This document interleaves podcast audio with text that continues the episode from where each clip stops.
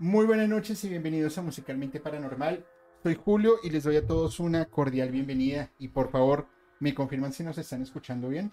Que siempre que vienen ellos algo pasa, algo se daña, no, no sé por qué, pero aquí estamos, que es lo importante. Gracias, gracias a todos los que se van conectando. Y hoy eh, tenemos un capítulo bien interesante, eh, de lo cual soy sincero no tengo ni idea porque no estudié, pero vamos a ver qué sale en esta noche. Mensajes subliminales en la música con nuestros amigos colombianos de En Teoría Podcast. Chicos, buenas noches, ¿cómo están? Buenas noches, Julio. Julito, buenas noches. Muchas gracias a la audiencia. Buenas noches. Bienvenidos a este increíble en vivo. El primero de nosotros. Sí, la ¿El primer en vivo? Con usted, sí. Ah, yo- No, la- el primer en vivo con Julio y con el primer en vivo en teoría podcast Sí. en general. Bueno, ok. junto a otro podcast. Eh, no, un, un saludo a todos los que nos ven. Muchas gracias por la oportunidad, Julio. Y nada, que arranque esto. Vamos a darle muchas teorías que compartir. Un Bueno, tema interesante.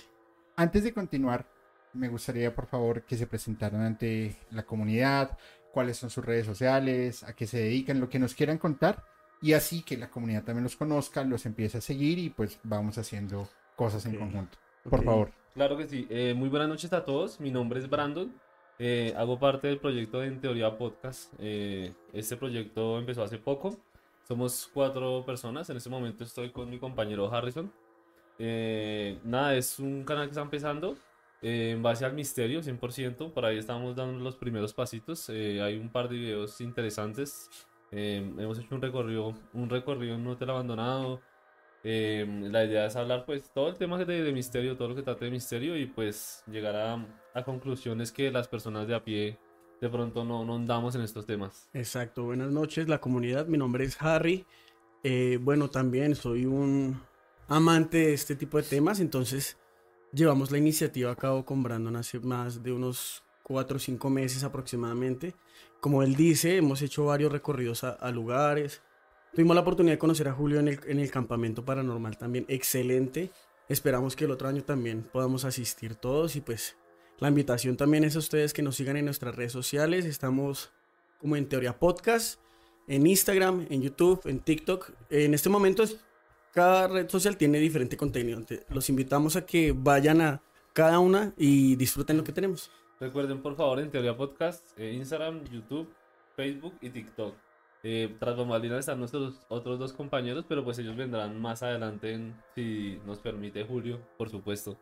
No. no. Están tras bambalinas los muchachos. Bueno, pues qué bien, bienvenidos, bienvenidos acá a musicalmente, como se los dije aquella vez, pues esta es su casa. eh, y bueno, vamos a comenzar. Antes de iniciar, por favor, quiero enviar un saludo muy especial a Mooncat, que está cumpliendo años hoy o cumplió años ayer, no estoy seguro, porque lo vi de... ¿De qué? De, mm, de reojo.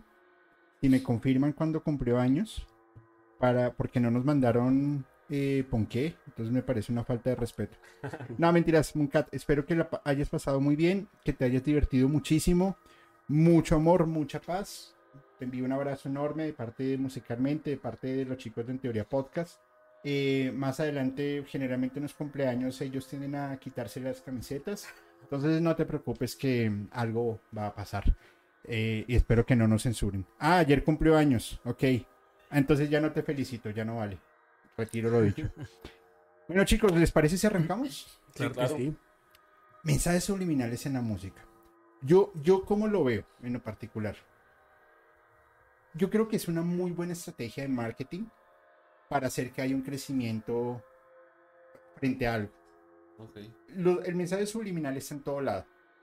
La publicidad está llena de mensajes subliminales. Si no, no habrían recordaciones. Eh, Donald Trump, a través de ingeniería social, perdón, Dolce está como loca. Está- Está- está- Está cor- Está Ay, Oye. Dolce, buenas noches. Y con ustedes Dolce, el show, el show de Dolce en, en, en esta... Acá, oye. Dolce, Em, señorita. Donald Trump ganó las elecciones a través de ingeniería, te va a dar gripa, a través de ingeniería social y a través de publicidad en Facebook. Eh, con todo el tema de mensajes subliminales y todo lo que estaban haciendo. Su- Supo manejar La- el algoritmo bastante bien. No, por supuesto, inclusive en, en Netflix había, o hay, no sé, había un documental sobre una mujer que fue la que le manejó el tema y a ella le tocó esconderse porque pues le querían dar de baja. Aparte, igual que Nayib Bukele. Nayib Bukele también tuvo una, una fuerte presentación, más que todo por redes sociales. Fue mero marketing y pues el equipo de trabajo también es... Incluso, bueno, creo que también tuvo que ver el equipo de trabajo con el, el que, bueno, el, el otro candidato a la presidencia de Colombia, eh, que era Rodolfo Hernández, que igual cogió mucha fuerza por redes sociales. Buen marketing, sí, sí, sí recuerdo. Yo la verdad hubiera votado por Rodolfo Hernández. Simplemente por verlo en el poder, porque él era, él- él- él- o sea, me parece un tipo muy loco, muy particular. Sí, cogiendo cachetadas al Congreso. ¡Cállese! ¡Pah! De hecho, le, le apodaron el Trump colombiano, Sí, sí, algo ahí sí. que salió. Cuando No. se hizo el peluquín también, que se pintó el Ay, cabello y todo. es verdad. Solo que más viejito y, me- y Sí. más pobre, ¿no? Eso, sí, yo, pues, Más tercermundista. es. sí, más, Más latino. tercermundista, más- el, más- del Trump latino. No, no, no. Oiga, sí, yo no había caído en cuenta. Aunque el presidente de Argentina también tiene un, parece que tuviera peluca, ¿no? Eh, Milei, ah, Milei es otro sí. Milei es otra locura. Esperar a ver qué pasa. El león le tiene el apodo, creo. No, que- y lo mismo el marketing de, de Milei, o sea, esta Sí. campaña que logró, o sea, marketing. Siento que lo que fue Bukele, eh, Rodolfo Hernández y Milei han sido un marketing muy bravo. O sea, el equipo de trabajo debe de cobrar bastante duro. Ahí es donde uno de pronto piensa en lo que es el mensaje subliminal, eh, cómo trabaja, porque obviamente es una- un espacio muy pequeñito el que tiene uno en el inconsciente para que ese mensaje entre. Hay que hacer como un entorno Pero- completo. Pero como tal pequeñito, no creo que sea el espacio. Porque la información que tú estás recibiendo constantemente, frente a lo que tú estás viendo, a lo que estás escuchando, a lo que estás percibiendo, es muy grande. Por ejemplo, no sé si han notado todas las tiendas HM en Colombia, se los digo yo, huelen exactamente igual en México. Porque son sensoriales. Juegan Sí. con, con, esas, con esa sensación y es un mensaje subliminal. De una vez te lleva a pensar, ah, Te transmite la marca Claro. Y, y, yo y cada es- vez que los veo me dan ganas de beber. no Pero culpo, entonces, no ¿qué lo nos está funcionando entonces? Ahí está el truco, marketing. Patrocinados por... Qué bien publicidad, qué bien publicidad. Sí, de hecho, y es inconsciente porque, por ejemplo, tú entras a una tienda, como menciona Julio, por un olor en particular que si te agrada, y como dice Julio, si en todo, en todos lados huele igual o es la misma fragancia, indirectamente te vas a sentir acogido, Sí. por, o sea, ya por necesidad, ya porque el cerebro lo interpreta que estás bien y te gusta esa tienda. Claro. De ahí empieza como esos mensajes que nosotros no captamos, ¿no? Porque obviamente el cerebro es el quien procesa esa información. uno está pensando en la venta, en comprar algo, y ellos aprovechan eso para implantar y que uno, bueno, compré, me sentí bien con la ropa, inconscientemente ya se siente ese olor, ya sé que ahí voy a tener una buena experiencia comprando. Como Claro. el juego. Pero fíjense que desde antes de los años 40 ya se estaba hablando sobre los mensajes subliminales en la música. Y, y de- del impacto, bueno, perdón, hoy podemos mirar el impacto que hay tras investigaciones que yo estoy seguro que están desde antes de los años 40, sino que en ese momento ya con el- la evolución de las grabaciones que ya no eran en cinta todas, sino ya algunas eran digitales, más hacia los 80, era un match perfecto para que eh, empezara como a, como insertar estos pequeños mensajes. Ahora la pregunta es, ¿para qué? Para, por ejemplo, yo escuché una de las primeras pruebas que se hizo de los mensajes subliminales que se conozca, ¿no? Obviamente vendrá mucho más atrás, porque esto es un estudio, me imagino, muy, muy riguroso. Eh, en una película lanzaron un, eh, Ah. unas imágenes de It's Popcorn ah, y Drink Coca-Cola. Y las, las mandaron por milisegundos. Y, lo que, y, y las, la gente que salió de la película, o sea, consumió Coca-Cola y, y comió más palomitas. Y Ahí, ahí lo único malo fue que las palomitas, en las personas de la sala que le pusieron lo de las palomitas, fue porque no hacía, se hacía calor. Entonces no funcionó las ventas. Por eso digo que hay que crear como un entorno. Porque si era, en una sala ponían para que bebieran eh, Coca-Cola y en otro que comieran más palomitas. Sí, sí, Entonces sí. vieron que se aumentó las ventas con ese mensaje de milisegundos de una imagen. Y, significa, o sea, y significativamente el porcentaje fue elevado, o sea, y, y fueron imágenes de milisegundos que el, según el ojo no alcanza a captar. Están tras bambalinas, como decíamos ahorita. Pero fíjense que eh, en los supermercados, cuando, por ejemplo, un Walmart o un éxito, para, para los ¿Cómo dos ejemplos funciona igual. Son cuatro eh, espacios. Los espacios de abajo y los espacios de arriba son más costosos. Perdón, más económicos. ¿Por qué? Porque frontal estás viendo solamente dos gavetas. Que es lo primero que tú vas a ver. Por lo general son los más costosos. Además, eh, los productos que son perecederos van siempre enfrente. Si van a comprar salchichas, chorizos, lácteos, cojan los que están bien atrás, porque generalmente su, eh, Su vida útil es es más mucho, es mucho más largo, porque es lo primero que cogen. Tiendas, por ejemplo, eh, low cost, aquí en Colombia, como D1, tienen ese negocio, como lo tenía también Justo y Bueno. En México lo tuvo, creo que Soriana. Sí, Soriana lo tuvo. En sentido de lo que ya estaba pereciendo, lo vendían a precios ultra bajos. Y la emoción que trasladaban a la gente es, tú vas a comprar y te vas a ahorrar un montón de dinero. Lo cual, pues es falso. Estás es comprando menos, que- menos tiempo de Menos tiempo de consumo. de consumo, exacto. Sin embargo, aquí claramente tienes que relacionar la música. Pero de Dolce. Dolce Sí. Dale muchos besitos. Eh, tienes que relacionar la música. Los singles de diferentes marcas tienen una recordación brutal y adicional están creados de tal manera que su frecuencia se almacena en el subconsciente. Ah, Por ejemplo, eh, Sí. ¿conocen las campanas de Coca-Cola? Sí, claro. Y eso es en todo, en todo el mundo. Sí, es no es en Colombia, igual, eso sí, es es mundial. Igual, el, por ejemplo, quien no recuerda, así no lo escuche, la carátula esta de los Beatles, donde están cruzando la, La calle. O sea, yo creo que así no la escuchen, todo el mundo la recuerda. Sí, la es muy impactante. Y aparte el mensaje que trae detrás, ¿no? Es una vaina... Por ejemplo, un estado de alerta que es, es sonido, lo cual también podría trasladarse a la música, las sirenas de, de mm, bombardeos. Uy. Sí, sí, sí. Es conocido en todo el mundo y es porque te genera esa recordación. Puede que tú nunca hayas escuchado una sirena de bombardeo, pero hay experimentos que se las colocan a- en audífonos a personas y de una vez se asustan porque se vuelve impactante. Eso también tiene un mensaje subliminal y es una creación muy bien em, pensada Sí, sí. para lograr el resultado que, que- que están esperando. De hecho, no estoy seguro si es que están em, algunas sirenas basadas en sonidos de cómo hace un bebé cuando está llorando, porque inconscientemente la mente, con- o sea, piensa de alerta, de alerta de es un que está un bebé llorando, entonces pues qué está pasando. Déjeme averiguar bien porque no estoy muy seguro qué sirena es, pero hay una que sí está basada en Los eso. teléfonos eh, en su tono muerto, ese pi, Sí. están en la a nivel mundial. Están en la. Ya, pues. O sea, si Eso quieren afinar una guitarra con el teléfono, lo pueden hacer Perfectamente. sin pues, mayor rollo. Vea pues, vea pues. Eh, los bancos generan también muchos sonidos para tener esta relación de confianza. No van a poner una música tétrica en Claro. BBVA o Bancomer, pues porque nadie te va a meter tu dinero ahí. Sí, obvio. Eh, entonces, todo esto empieza a tener estas, estas recordaciones. Ahora, sin embargo, en los 40, em, más que todo en el 48, a ver, hay dos formas de hacer mensajes subliminales a través de la música. La primera es una coincidencia, de las cuales las coincidencias yo no creo.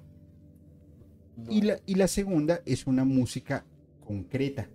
¿Han escuchado la música concreta? Me suena, pero no, no estoy seguro. ¿no? ¿Tú? Ilústranos, por favor. Ok, yo tampoco sé mucho. Pero no mentira. Resulta que eso empieza con un francés llamado Pierre Schaeffer. eh, eh, Pierre Schaeffer. De Schaeffer. De ok. Chopin. Más gutural está fea. Sí. Schaeffer. Perdón mi francés. Y el hombre eh, trabajaba en una estación eh, de radio, radiodifusión francesa en el 48. Entonces él empieza a hacer una serie de experimentos grabando música en, en cualquiera, grabando ambiente y luego mezclándola. Entonces él empezó a pensar y decía, ok, el sonido de una campana. Si yo pongo una campana en el micrófono y le empiezo a hacer sonar tilín, tilín, tilín, tilín, las personas saben que es una campana. El sonido, cuando está de cero y pasa a su, a su decibel, eh, cambia su decibel, pues tiene que hacer este movimiento. Se mantiene y empieza a disminuir la onda expansiva.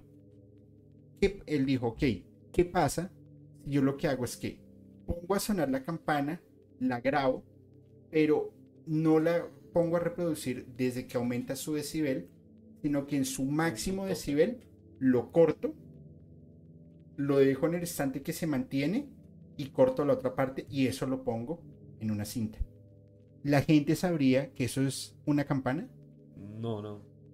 ¿Qué opinan? No, no creo que lo sepa y aparte el sonido, al el cerebro ya interpretar que es una campana y si la dejan en el máximo tope, el cerebro está concentrado en el sonido sin saberlo, porque ya, ya interpreta el- sonido, pero porque lo ha escuchado y, y es como automático, es como cuando usted ya realiza un trabajo tantas veces Por que lo hace inercia. automático. Por inercia. Exacto.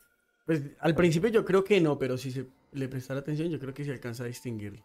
O sea, haciendo un experimento tan sencillo, ¿no? Ya si se lleva pues a, a- Pero, amplitud, sí. obviamente sí será más difícil de confundir la mente. Mm, Pues la teoría que yo tengo, no sé. No, no, no, sí, está bien, por- porque yo no lo he hecho. Estoy también pensando. Julio no ha llegado allá. O sea, eh, la teoría que yo tengo es, al principio yo creo que sí sería difícil de pronto uno de, de reconocer el sonido, pero al momento que uno le preste atención va a reconocer ese punto que es el más alto y dice, no, marica, eso es una campana. No sé, pero bueno, válido, válido. Ser. Pensaría yo. Sí, sí, sí, puede ser. De hecho, incluso pensaría yo que siempre es que hay como un experimento similar, pero siempre sonaba la música, o sea, el, el- el sonido siempre era como que estuviera subiendo de, de- de rango siempre. Y eras como que se mantenía. Es que no recuerdo exactamente cómo es que se llama. Yo hoy vengo sin estás, nombre. estás desatada hoy, Dolce. Sí. Dolce está Estás raro desatada. ¿Qué, que qué- llegamos. qué notaste? Sí, yo sé que tienen mala energía, pero ya los exorcicé cuando entraron acá. Yo sé, yo sé. Sí, él tiene pinta en agua, yo sé. tranquilo. Fíjense que esa era la evolución entre la música analógica y la, y la música digital. Sí. Con la música digital lo que él empezó a, a hacer fue experimentar con muchos sonidos y sobreponerlos y generar diferentes ambientes. Para el cerebro, el cerebro lo que busca es ordenar lo que está recibiendo de acuerdo al entendimiento y a lo que nosotros ya tenemos hoy por hoy. Que Por- le sea más familiar, ¿no? Claro. Por ejemplo, si... e- Ese ejemplo lo vi en algún momento. Si tú coges una, si tú coges una guitarra, le montas un... Gracias. Le montas notas que no tengan ningún sentido, el cerebro de una vez va a empezar a buscar a qué se parece. Va a decir, ok, se parece a esto. Automatiza el Claro, proceso. automatiza el proceso. Pero aquí con sonidos desordenados, ¿qué puede automatizar? Vamos a irnos un poco más para atrás. ¿Conocen a mi amigo íntimo Pitágoras? Claro, sí, sí, claro. ¿Qué hizo Pitágoras? Filósofo matemático también. Bastante Brutal. importante. El teorema de Pitágoras, ¿no? Lo de Sí. Las hipotenusas y los catetos por allá en... Adyacentes. eh, Y los adyacentes por allá que en... ¿Quién no recuerda esa clase? Arturo, estuvo álgebra, trigonometría, Uf. cálculo en vectorial, también se veía el teorema de Pitágoras. Y era una tontería, pero el teorema de Pitágoras a más de uno le sacó Es canas. muy funcional. Uy, claro. De hecho, pues en el billar, Sí, el billar es simple matemática. Bueno, simple. O sea, yo aquí tratando de dar un ejemplo académico. y No, no, hablan de billar. pero hay No que-. Pero. Producción. Esto está mal. hay que abstraer las ideas y esa es la manera más sencilla de explicarla porque también es muy funcional. No, y lo peor es que ninguno juega billar. No, yo no, yo no juego billar, No, la verdad. no, Ah, ah, o sea, querían darse las de intelectuales. No, no, no, no, abstraer las ideas, es lo que fuera más sencillo para muchas personas. Pero efectivamente el billar es una es un claro ejemplo del teorema de Pitágoras. Funciona así y es más se puede combinar con física con las leyes de Newton. Claro. La tercera ley de Newton, eh, bueno, se puede aplicar en un montón de cosas, inclusive en, en cálculos de velocidad, en cálculos de fricción, de rebote. Eh, por ejemplo, cuando tú tiras una moneda a, a esta mesa o al piso, el piso tiene una, eh, y la madera y todo lo que es físico, tiene un grado de flexibilidad. Es decir, es como si fuera un colchón. Una contracción. sí. Como una contracción. como, como Matrix, la escena cuando él se tira y que cae y que rebota en Ajá. el pavimento y, Sí, y absoluto, vuelve sí, y sí. cae. Físicamente sí funciona así. Lo que pasa es que depende de la, de la densidad del objeto De que se le esté dando, a qué grado puede disminuir y puede aumentar, se puede contraer y se puede expandir. Y creo que tú en, en- en cámara lenta puedes ver ese proceso en cámara muy, muy lenta, que uno ve que los objetos se mueven de una manera muy diferente a la Ah, que uno a simple vista lo ve. O sea, si eso es con los objetos físicos, la música, imagínate. Claro. Yo soy muy sincero. Yo en la universidad, por supuesto, apliqué el teorema de Pitágoras. En las carreras que hice, en las tres carreras me tocó. ¿Jugabas billar? Sí. y me emborrachaba. O sea, no entraba a clase y se iba a jugar billar y aquí está Aquí está el Pitágoras. teorema de Pitágoras. Profe. Eh, Profe, yo me emborraché No, con Pitágoras. cuando estudié matemática, pues vi teorema de. Pitágoras y vi unas aplicaciones de Pitágoras bastante fuertes. Cuando estudié administración, me tocó ver cálculo diferente, no, cálculo vectorial, no, ese no era. Diferencial. creo que era diferencial, ya ni me acuerdo. También me tocó el teorema de Pitágoras. Estudié economía y me tocó el teorema de Pitágoras. Hoy, por hoy, Julio Andrés Morales, a mis 28 años, nunca he utilizado el puto teorema de Pitágoras. No. No volví a jugar billar. De hecho, pues creo que. Y no voy a jugar billar. ¿Para qué sirve el teorema de Pitágoras? Hoy, para jugar billar. Y, y no sé, de pronto cuando uno va por un parque y cruza la hipotenusa, Ya, se va a llegar más rápido por este corta punto camino. por este. sí. claro, entonces ya no voy para allá, Sí, sí. voy por la Es más hipotenusa. fácil la adyacente. Sí, sí, es más fácil y no tengo que calcular que si lo elevo al cuadrado, na- nada de esas vainas, ya sé que atravieso y ya está, punto.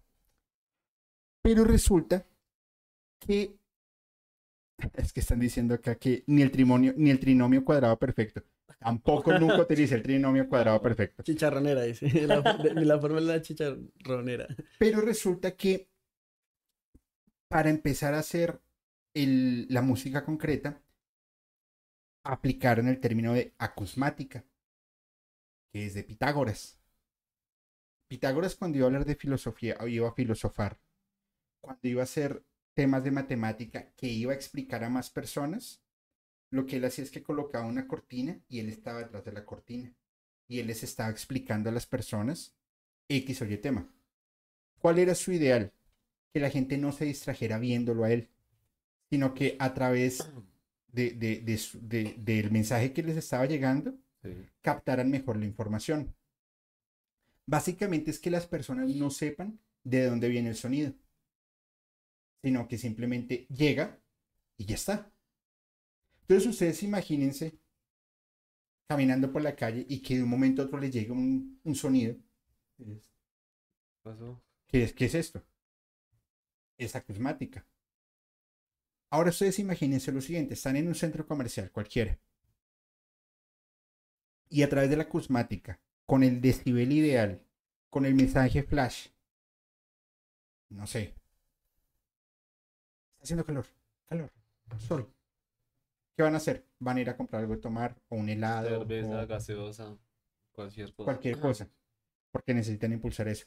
La música que está en los centros comerciales es intencionada, Sí, es obvio. por supuesto. La música que está en los aviones, en los aeropuertos, en las terminales, la música que está, bueno, no todos lo aplican, pero en restaurantes que tienen un tema de marketing muy bien definido, colocan música que da sensación de hambre.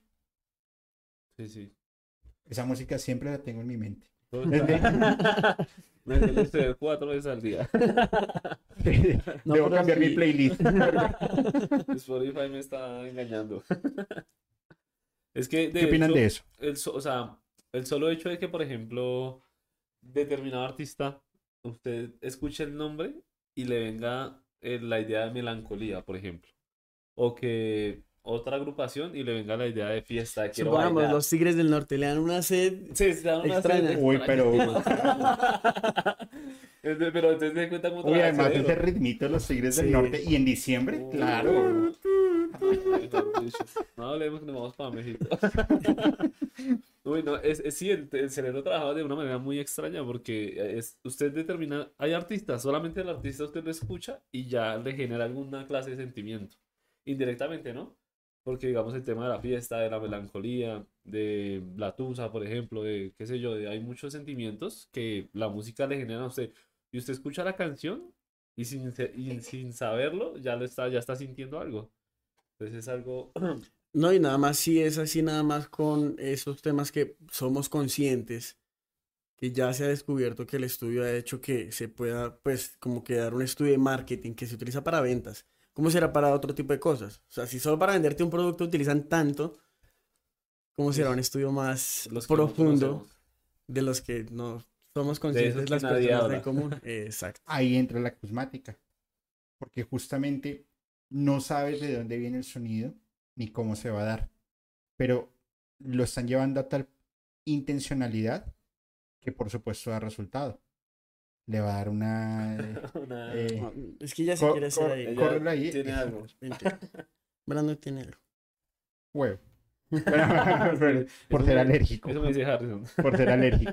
Ok, ahora, resulta que eh, François Bailé en el 72 empieza a aplicar la, la acusmática dentro de la música. Entonces lo que hacía era crear, eh, crear música, sobreponer sonidos que no se sabe de dónde provienen y colocarlas a escuchar en un auditorio. Y era el ejemplo que yo les daba de la campana Sí.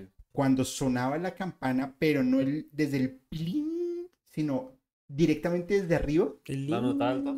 claro, la gente de una vez sabía, de- decía, ok, ese sonido de dónde viene es un sonido extraordinario. De por sí, la evolución de las ondas binaurales proviene justamente de la acusmática. Que el sonido llegue, pero no se sepa de dónde viene. Como, ha- hagan de cuenta como la sensación de estar escuchando algo y de un momento a otro transportarse al espacio. Eso es, ese es el objetivo de la acusmática, llevar la mente a otro lado. Y aparte que pues si funciona de esa manera, te pueden implantar cualquier cosa. O sea, te, te envían una idea de un mensaje en concreto. Directamente, o sea, lo puede trabajar. Pues puede ahí, trabajar ahí- va como también como ligado, ¿no? MK Ultra. Claro. Sí, podría ser. Sí, obvio. No, y aparte, bueno, eso la, la parte acústica y ahora la parte del video, o sea, de la imagen como tal, Sí, también es acompañar. La sugestión visual, sí. es muy, muy bravo el marketing de... Pero se me hace que lo, lo, lo que va con la música es mucho más profundo para el inconsciente. Porque sí, Por supuesto. por las ondas sonoras y como en- pues entran por la, por la parte auditiva y lo que generan en el cerebro. Principalmente es más la afectación, creo yo. Lo que pasa es que aquí tienes que tener presente algo que se llama el acusmonium. Que el acusmonium lo que hace es justamente combinar la acusmática, la diversificación, eh, bueno, el volumen y coger a través de parlantes. En el experimento eran 60 parlantes y cada parlante ponerlo en un decibel diferente, claramente altos y bajos. Y adicional a ello, cada vez que la música estaba sonando, empezar a proyectar colores. Muy, por ejemplo, Pink Floyd. Colores venden demasiado. ¿Qué McDonald's. creen que sería el efecto de hacer eso? Bueno, es que también depende de la persona, porque para una persona que tenga problemas de convulsión, ¿segura? Por supuesto. Y es un peligro. Claro. Bastante. Y si a eso adicional tú le sumas o, o mezclas el sonido digitalizado más música en vivo, Uf. más colores, más sensaciones, más olores. Es Se un puede- cóctel para... Se puede llevar a un éxtasis, o sea, que lo va a traer directamente, o sea, va a quedar ahí. O sea, lo que hace principalmente la música, es eh, atrapar un público, como, como tal, atrapar un público y prácticamente zombificarlo. Porque cuando uno está en un concierto y esa euforia que, que eroga a uno como ser humano que está brindando esa, esa atención a esa persona que está cantando, que está prestando el show, eh, es una, es una clase de, de- o sea, es como si te, te estuvieran hipnotizando, creo yo, ¿no? Es como genera, y también químicamente el cuerpo reacciona Claro, y genera, pues no dependencia, pero uno va a querer repetir esa sensación y eso hace que uno sea manipulable. lo que segrega el cerebro en ese momento de éxtasis. Dice acá eh, Sky Peewee. Yo creo que Julio utiliza a Dolce como distracción mientras nos manda mensajes subliminales como den like. Sí, sí, yo pienso lo mismo. Eh, Do- Dolce Maulla. Like. Like. Eh, Dolce dice, Pir. Como cuando se Pues resulta que la música subliminal claramente tiene su estudio, tiene su análisis, tiene su trabajo. A mí me parece admirable desde tiempo atrás coger enseñanzas, aplicarlas para poder tener un resultado, Mm, o sea, un experimento bien ejecutado. Nomás el parece de a la percusión, o sea, como altera el solo el sonido, por ejemplo, del, tar- del tambor, ese sonido intermitente, Las eso culturas. genera un cambio, eh, o sea, en general del cuerpo, y pues yo creo, por eso principalmente se usa para, o sea, se usaba para rituales, o por ejemplo los indígenas, y eso lo usan muchísimo. En el viaje, Y en nunca el viaje- falta. en el yo tengo varias personas que lo han experimentado y empiezan con la música. pa, pa, pa, pa, pa, pa. Y eso también genera como un La trance. percusión, Simplemente cuando tú tienes em, los indios Bokor, eh, perdón, la tribu Bokor, eh, los monjes haitianos, los monjes del norte, del sur de, no, del norte de África, em, los indígenas del Amazonas, los antiguos mayas, utilizaban percusión porque eso genera un estado de alteración. Entonces, lo que ellos hicieron fue coger todo lo que había, lo que estaba dando alteración e intencionarlo, volverlo música para poder entregar un mensaje. Y una fuente de ellas fue Aleister Crowley, ¿no? Porque él, él tenía bastante investigación sobre esas, esas, como esos rituales de civilizaciones antiguas y, y pues el tema de la percusión y todo eso. Y es muy ligado por eso Aleister Crowley a la música, creo yo, ¿no? Pero Aleister Crowley no lo hizo para la música. o bueno, O sea, lo, lo, lo, toma- lo tomaron algo para, para su tema de música, pero él no lo hacía por música. Él, él lo hacía dentro de su, su- hermetismo. Sí, Y- sí, todo lo demás. Ahora, ¿qué sucede? Esto empieza a tener otras evoluciones. Y aquí es donde ya los músicos y sellos discográficos empiezan a colocar un, em, un empuje y una atención bastante especial para poder dar sus, sus resultados. ¿En dónde empieza? Con los virus. Bueno, eh, otros seguramente lo hicieron antes, supongo, no lo sé. y los más. Pero los Beatles son, son icónicos. ¿Por qué? Resulta que John Lennon, dentro de su experimento, eh, dentro de lo que él sentía a través del consumo de LSD, empezaba a crear música al punto en hacer llevar a las personas a sentir lo que era el consumo del LSD. Ok. ¿Y qué hace? Empieza a través de algo que se llama el eh, backmasking a insertar mensajes subliminales. Uno de los primeros, bueno, hay dos canciones que son importantes en este asunto y es em, Revolution 9 y Rain. Revolution 9 intencionalmente lo que hacía era grabar al revés y colocarlo como em, que no fuera notorio a la primera vez que tú lo estabas escuchando pero sí generará como cierta adicción, como el LSD. Ahí sí entra Lester Crowley. Ok. No, y es que Ah. tienes que hacerlo de esa manera así, porque si tu inconsciente nota que está algo que no cuadra con lo que estás haciendo, va una vez a cortar el estímulo y o no si va a funcionar. Claro. El subconsciente sí, más bien sí logra interpre- interpretarlo. Entonces, al ser muy notorio, o sea, ser muy notorio, tienen que ser pistas muy, muy, Muy sutiles, muy sí. sutiles para que los no esté el inconsciente, creo yo, ¿no? Es que es inaudible en, en- en nuestro estado consciente. Sí, sí. El LSD y algunas sustancias, el yagé, también te puede producir el poder percibir esos mensajes o más bien sacarlos del subconsciente y meterlos en tu consciente. Porque estás alterando tu estado de conciencia. Más o menos Sí, así sí. funciona. Entonces, por ejemplo, en Revolution 9, la, mm, la frase Turn me on, that man, enciéndeme, hombre muerto, y era refiriéndose justamente a, a Paul McCartney sí, sí, sí. lo que hacía lo que hacía John Lennon y lo dijo varias veces es A mí me encantaría poder producir todo un álbum al revés. Pero el tipo era un adelantadísimo. Demasiado. Sí, a su época, claro. Era un genio. Luego, en los 70, eh, Stairway to the Heaven con Led Zeppelin, lo mismo. Eh, decía, First to my sweet Satan, eh, eres, eh, es este mi dulce Satanás. Aquí está mi dulce Satanás. Sí. Ahí se vuelve un poco especulativo, pero eh, está bien. A través de todos esos mensajes, pues las grandes empresas de marketing empiezan a aprovecharse, porque lo mismo pasaba con la música de Shakira, con la música de Melody, con la música de las Ketchup, con la música, me acuerdo cómo se llama, esos que cantaban mayonesa, yo me lo bate como haciendo mayonesa. Ay, Ah, sí, sí, sí, sí, sí, sí, sí. Y eso tiene un mensaje bastante Sí, sexual, ¿no? Sí, no, y ahí, em- o sea, y desde esa época yo recuerdo empieza más como más fuerte ese tema, ¿no? Porque ¿Cuál, el ya- de la mayonesa? No, no. ¡Ah, cochino! Pues porque, por ejemplo, ya después de esa época se se empieza a pegar el tema del reggaetón.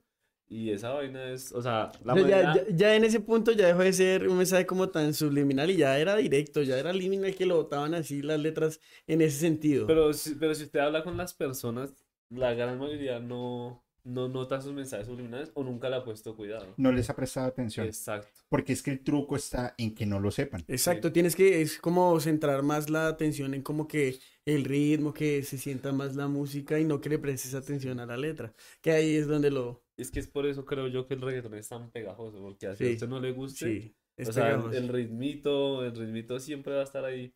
Y cualquier canción que usted escuche, y la escucha tanto en, lo- en la radio, por ejemplo, en la actualidad, que algún corito se sabrá de... Julio se sabrá alguno de reggaetón. De Bad Bunny. Yo me sé, yo me sé el chacarrón.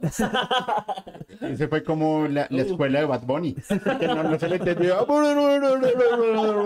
Chacarrón, chacarrón. Sí, vale. Sí, Oiga, claro. muy buena teoría. Bienvenida. Sí, sí. teoría podcast. Sí, Muy buena teoría. Muy buena sí. teoría. No, pero es que es verdad. eh, de, de Bad Bunny, inclusive, eh, ahí va un spoiler. En el capítulo que grabamos con Fepo ahorita en Ciudad de México, yo justamente estábamos hablando del tema de marketing y el tema de mensajes ocultos en, dentro de la música. Entonces yo le decía que los músicos saben hasta qué punto los van a dejar llevar, llegar, perdón. Entonces, la canción de Bad Bunny con Arcángel. La que- primera que sacaron. La... Bueno, no sé si la primera o no. Me acuerdo es que Uy. una parte que dice que se lo toma y se lo da en la boca a la otra. Una cosa así bastante. Eh, Pero es muy simbólica esa canción. Sí, de también. hecho, a mí me cos- yo, cuando recién salió, yo le decía a Harrison, a mí se me hace que esa canción empieza como con una. Esa musiquita. Como de lados. No, no, no. Y, y es como, como que la voltean y la ponen un poco como tétrica. Eh, se me fue la palabra el nombre. Como si fuese una psicofonía. Entonces, no, o sea, al principio empieza Sí. así. Y ya sale ese man con la máscara del diablo y es, es muy simbólica. Es, muy Sí. simbólica, es como, bueno, y ahí empieza este man a subir como espuma y no. Lo que, lo que esta canción dice en lo particular es. eh, no me acuerdo si mi nombre es Bad Bunny o mi nombre es Benito y este Benito. fenómeno no va a volver a nacer. Es que él tiene dos, dos partes, una que dice Benito y la otra que dice Bad Bunny. No estoy seguro cuál es, pero hay algún degenerado en el chat que estoy seguro que me va a decir cuál es. Ah, Y me va a decir Julio. Está. Ok, gracias. Resulta que dice Bad, Bad Bunny, Benito, disfrútalo porque es un fenómeno que no va a volver a nacer. Sí. ¿Ustedes creen que una persona con sus cinco sentidos se va a poner a decir que él, él es un fenómeno que no va a volver a nacer sin que tenga eh, prejuicios con su productor o productora, con su sello discográfico, con el... por Dios, te pueden acabar la carrera. Claro. Esos son los mensajes, ahí no es tanto como un mensaje subliminal, ahí es un mensaje directo. Pero ¿cuál es el truco del reggaetón? Los sonidos alterados, una parte de ondas binaurales y otra parte de, mm, se me olvidó el nombre, de eh, acusmática. Yo, eh, justamente me, me- me- me comentaban en, en Ciudad de México, hay un reggaetón que estuvo, pero súper pegado, pero brutalmente pegado. Y la persona que me lo, que me lo comentó me decía que él conoció al productor de esa canción Ok. y decía que él le ha producido un montón de artistas de forma muy delicada, muy dedicada y que no le ha pegado ninguna canción. Y que esa canción le llegó, ay, prodúceme esto, pues como peluqueando bobos, le puso el, el, el beep, Y ya. Y para Y arriba. pegó. ¡pum! Se ganó un montón de dinero y es la canción más fácil que, me, que, que- que he hecho. O sea, la no- que no- menos se ha esforzado. la que menos se ha esforzado, exacto. También conozco otro caso, eh, eh, es un poco curioso ese caso. Eh, él no canta, porque no canta, no tiene voz para cantar. Benito. Estaba cantando como Bad Bunny. ¿no Sí. te entendió? Te entiendo, Siri, te entiendo, me pasa lo mismo. Pero fíjense que este no, no cantaba, pero nada. Y un día dijo, me voy a volver músico y voy a cantar algo- como Merengue House. Merengue House es como Proyecto 1, Sandy Papo, Los Ilegales, eh, Fulanito. Fulanito. Fulanito era muy, eh, bueno, era muy Merengue House, pero bueno. Saca su sencillo, se gasta un montón de dinero en publicidad, es obvio, Necesita, claro. Sí. pero en algún momento él colgó un video que le decía, que le decía al productor, oye, eh, ¿cómo sonaría así? Y él, pues, obviamente era en teatro, ¿no?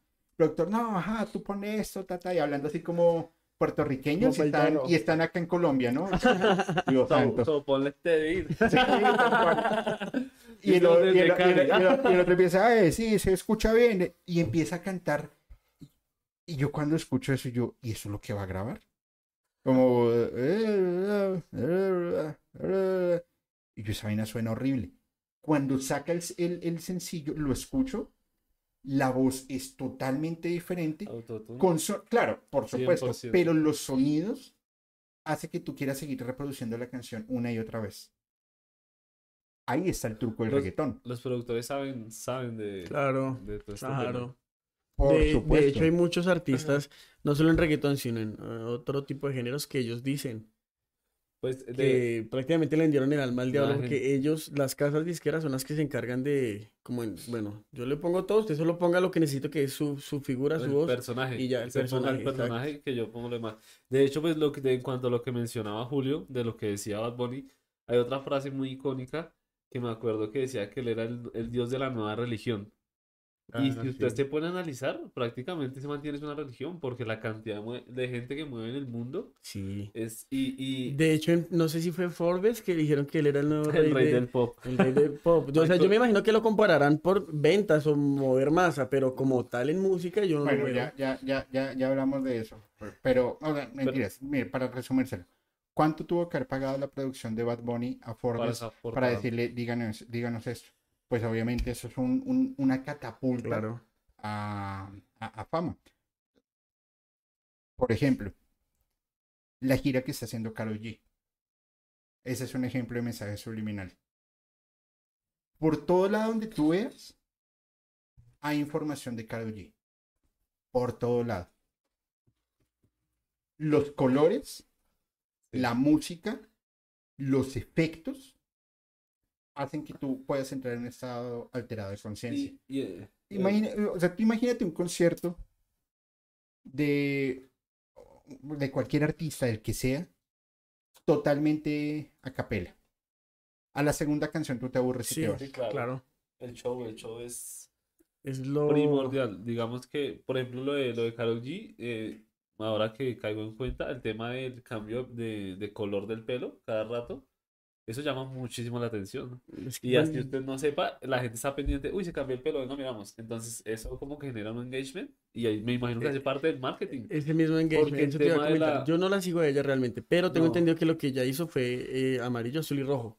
Entonces, claro, eso hizo un hype acá en Colombia con ella y Y aparte, que- Pero, pero más allá de ser colombianos, eh, pues esos son los tres primeros, los tres colores los principales. primarios, Los claro. colores No, primarios. pero, o sea, es lo que yo eh, eh, le escuché de, de por qué ella hizo eso. No sé si Esos sería jefes de cuestión de... marketing de esa gente deben ser, Claro. tener un conocimiento muy brutal en cuanto a, a todo este tema. Uy, debe ser. Porque es que venden impresionante. Y lo que dice Julio, hay muchas canciones que usted dice no.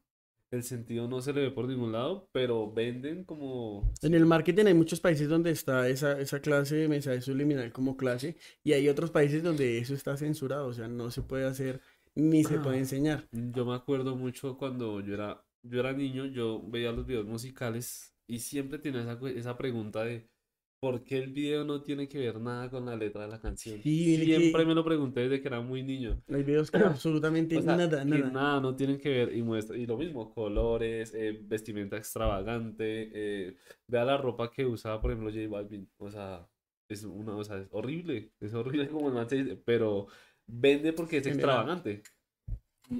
Que es absurdo. Todo eso se parte justamente de lo subliminal que te está llevando el marketing. Por ejemplo, eh, John Lennon, cuando graba la canción Rain, lo que hizo fue sintetizar su voz a través de un amplificador Leslie, que es utilizado para la eh, producción de sonidos de órganos. Y ahí, ahí montaba la voz. Entonces es básicamente lograr cómo experimentar el sonido para que las personas tengan diferentes sensaciones, diferentes emociones al momento de escuchar la música. No es lo mismo el sonido que te da una guitarra en un, un amplificador Marshall de cabezotes a un amplificador Fender, a pesar de que los dos son de guitarra. Ahora imagínate conectar la voz a un aparato de sonido de un órgano. Entonces ahí, ahí es donde se vuelve interesante toda la forma en la que empiezan a hacer la, la, la experimenta, eh, empiezan a experimentar. Ahora van a la contraparte. La iglesia y los movimientos religiosos. ¿Qué es la iglesia? Ok. La típica. Eso es del diablo. Sí. Eso es del diablo. Eso no funciona. Eso. Y la música que dan en las iglesias también es engagement. Ellos dicen que la, la- Pero la gente- Sí, total. sí, sí. ellos dicen que el mundo está manipulando con música, que eso es del diablo, están dando mensajes subliminales, están tratando de mover masas, pero ellos hacen El mismo trabajo, prácticamente pero la sí, contraparte. exacto, lo que pasa es que ya la tienen más estudiada y la, se meten por la emoción de la gente. ¿Ustedes creen que el clero, y no solo el católico, tuvo que haber pagado millones de dólares para hacer estudios de la música para generar justamente estas emociones? Alguna vez yo fui una- a, una, a una misa. Eh, yo estaba, ¿qué les puedo decir? Como seis filas atrás del, del altar. Eh, Hay tres salas. Yo estaba en la izquierda y había una señora en la primera fila y cuando empezaba cualquier canto, no, esa señora era Eufórica. eufórica, convertía y saltaba y aplaudía y, y cuando la veo salir una señora toda seria. Esta señora, ¿qué, qué, qué le sucede? ¿Cómo, cómo, Se transformó. sí, cómo le funciona el cerebro? Porque, claro, eh, las canciones de las iglesias, la acústica, el sonido y la mezcla de instrumentos y de música en las iglesias es fundamental para que los feligreses estén ahí. De por sí hay, bueno, ya no se ve tanto, pero antes las misas eran cantadas para generar más dinámica. A mí en lo personal me da un poco más como de como de melancolía, Sí, tal vez, es, un poco lúgubre a veces Sí, claro. y eso era muy renacentista. Sí. Y justamente cuando se pasa del oscurantismo al renacentismo, en el renacentismo buscaban era dar como un poco, quitar ese aspecto lúgubre, volverlo más colorido. ¿Y cómo lo iban a hacer? Por supuesto a través de la música. Y claramente, los mensajes bíblicos y los mensajes eh, intencionados para Dios o lo que sea, pues están muy marcados. Pero si nos pusiéramos a analizar la concepción de la música católica, cristiana, evangélica, lo que sea, a lo que es, pues hay reggaetón cristiano, hay rock cristiano, inclusive alguna vez dijeron que había black metal cristiano, y yo decía, ¿cómo Pero si el black metal era anticristiano? ¿Cómo lo volvieron cristiano? Sí, sí, sí, yo también he escuchado. Yo, De- yo- debe sí, estar diciendo Dead miércoles, con razón me se desviví. está ya. Me desviví a tiempo. Me desviví a tiempo, claro, y, y Eurónimos, gra- gracias Vikernes por, por, por, por, ayudarme, porque Sí, sí, sí, sí. es una herejía. Uy, claro. Y yo no me imagino el- el- el- un black metal católico. Dios está aquí. Dios, no. No, Ahí no, sí no voy. Ahí sí no voy. No, no, no. Ah, no, ahí sí va, ahí empieza a asistir. La identidad de Julio, sí, así. Me, me meto al poco con el cura. Sí le creo, Julio, sí le creo.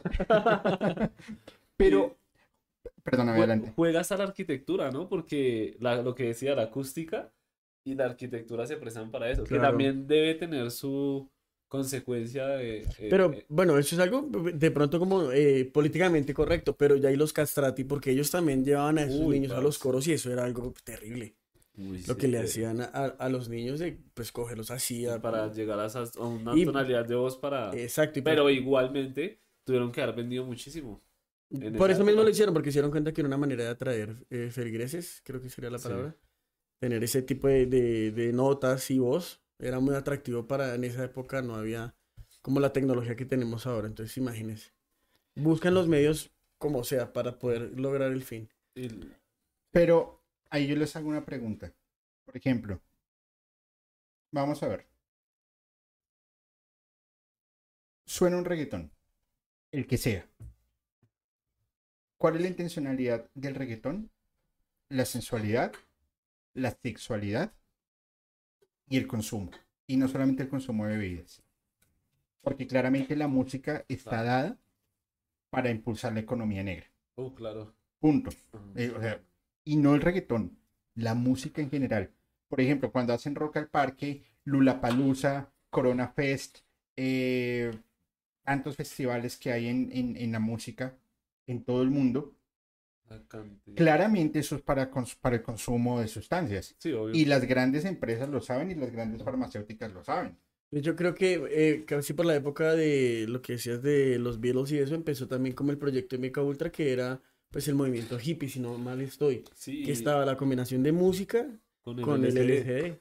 Claro, y, y, y, ahí- y el movimiento hippie, que ahí también era precursor eh, a Lester Crowley. Sí. Pero ¿a qué, ¿a qué quería llevar? El reggaetón va a eso. Pregunta, ¿ustedes alguna vez, independiente de lo que sea, del artista que sea, han analizado la letra de una canción de reggaetón? Sinceramente. Se yo me he sentado a pensar, o sea, de, escuchar la letra y sí he sentado, me he sentado a pensar y, digo, a veces la gente tiene razón, porque hay letra que es muy básica y muy... Pero entiendo también que el mensaje del reggaetón es ese, la distracción. Y si usted se da cuenta, la distracción es simple, o sea, es muy, muy... Porque necesitan que la gente no piense, que la gente esté ahí anclada a ese canal.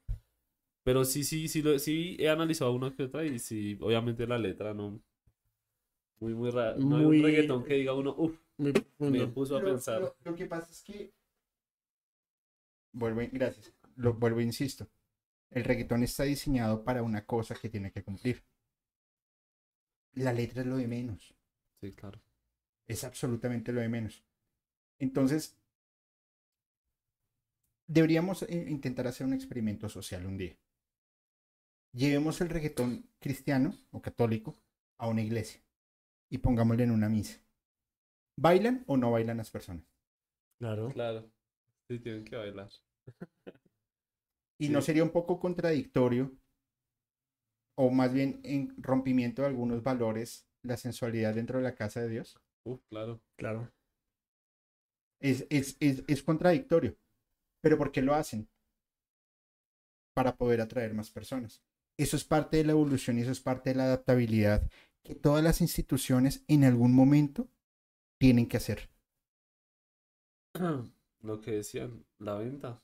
100%. Sí, tienen que o sea, sí, el público, ellos se mueven es por el público. Por ejemplo, yo, o sea, re- no sé si, por ejemplo, los reggaetoneros sepan de, de toda esta clase de mensajes o si todos lo sepan. Algunos lo sabrá y se hará el pendejo. Porque igual le van a poner un contrato sobre la mesa multimillonario que se va a decir, pues qué carajo, yo voy a hacer plata. A mí no me importa la gente que está escuchando mi música. Es, Esos intereses que hay. sí. Pues es lo que es. Entonces, dicho esto, la música empiezan a generar justamente esa intencionalidad hacia el consumismo, hacia la política, hacia la economía, hacia la sexualidad, hacia la sensualidad. Y los productores lo saben. Ahorita que mencionas lo de la política, acordándome, yo me imagino que ustedes escucharon lo de Cancerbero ya, ¿no? Claro, Sí, sí, sí. que lo, Increíble. lo. Lo, lo, lo desvivieron y ya está comprobado que sí, él fue asesinado, no fue, no fue Fue- que se desvivió. Fue desvivido, perdón. Y, y ya. ¿Sabes cómo le dicen a Julio en México? Julio es desmonetizador. No, es Eric. ¿Ah, es Eric? Eric, no, yo no soy. Es No, pero a Julio también he visto que lo es molestan por- spoiler, es spoiler. lo, lo, lo desvivieron, lo desvivieron y no fue que fue autodesvivisión. Ya Pero es, es oficial. Pero por, es por que- las letras que él hacía, que él estaba pues ya como en mucha protesta contra el país. Y ahí, ahí lo que tú decías, la música con fines políticos. Ellos no les sirve a alguien que no esté eh, en su causa.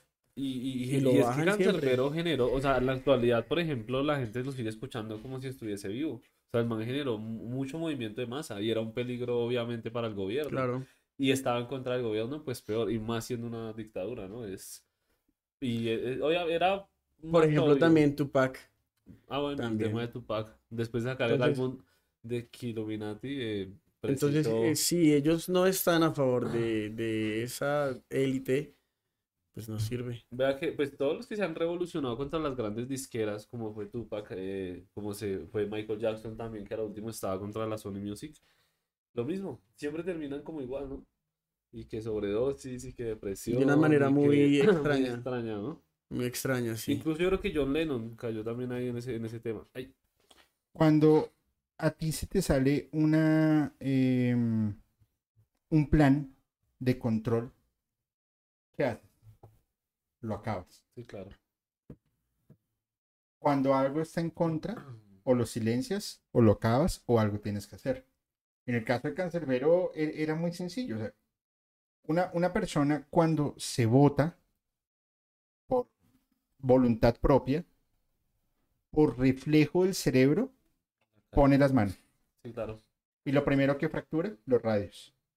Es lo primero y está comprobado. Segundo, su movimiento no fue parabólico. Tercero, se sabía que antes de caer ya, ya estaba sin vida. Cuarto, los cristales no fueron rotos hacia afuera, sino hacia adentro. O sea, no, Sí. no, o sea, perdón. No, Los cristales no en su totalidad fueron hacia afuera. Y, No, fue, no fue por el cuerpo, sino por un objeto contundente. y aparte el cuerpo te- no tenía mm, rasgaduras de los cristales porque cuando usted se bota, algo, o sea, algún vidrio le tendrá que rozar la piel. Y él También, no tenía esas marcas, tenía Exacto. hematomas de golpes, más no de. de también cortar. eh, tenía los pantalones y el impulso Abajo. que él tomó para hacer lo que hizo tenía que caer pues más cerca y cayó demasiado lejos como para tomar el impulso en la manera en que estaba y como pasó todo para llegar. Aparte las cámaras, no, eso es, fue un complot muy, muy montado, pero pues Y afortunadamente se puso... El testigo de la. De la, la única, la única testigo que estuvo, se desapareció. Se fue a Venezuela un buen tiempo y hasta hace En Chile creo que poco tiempo volvió y nunca dio declaraciones. Quien dio la declaración de esa muerte fue el hermano de esta chica. De, de hecho, ella es hija del dueño de los edificios y por eso apagaron las cámaras. Es que todo, o sea, por eso la música es un arma tan poderosa. Eh, Fíjense lo que hizo Roger Waiters en, eh, ayer, antier, en el concierto aquí en Bogotá, diciendo agradezco a las personas que votaron por Petro. Ah, madre, Yo no agradezco enormemente su ignorancia, señor, pero dedíquese a la música. Sí. Por favor, dedíquese a la música, zapatero a tus zapatos. Si quieres ser político, dedícate a la política. Ya está, punto. Sí, Pero, bueno, independiente, porque eh, no entran en temas políticos. Para eso sirve la música. Pero es que la música no solamente es letra. Tiene que tener ese componente fuerte a través de lo subliminal para que tu impacto sea mayor. No, no te va a dar resultado. ¿Por qué creen que hay tanto músico súper talentoso Sí. tocando en la calle? Sí, tristemente pasa. Lamentable. Y además que no es fácil. Bueno, como esta vida todo es de contactos o de plata. Si no tienes ninguna de las No, dos, y también propósito, hay mucha gente que no, no se no se quiere involucrar con eso y su carrera no avanza porque saben que tienen que hacer pues cosas que no están en su moral. Sí, no, y aparte las, las disqueras, pues obviamente, o sea, llegar a una buena disquera es, debe ser muy complejo para un artista de calle o alguien talentoso. Creo que por encima de todo está el dinero, marketing. Pues, para eso es, para eso es, al fin y al cabo. Ya hay artistas, pues, que lo entienden y es donde empiezan las polémicas y las especulaciones. Por ejemplo, eh, conocen a Ricky Martin. Claro. Ricky Martin tiene una historia bastante. eh, un tema bien oscuro. Que lo, lo voy a hablar en un episodio que va a salir solamente en Spotify. Que lo grabé hace un par de meses con Don Metal en Ciudad de México.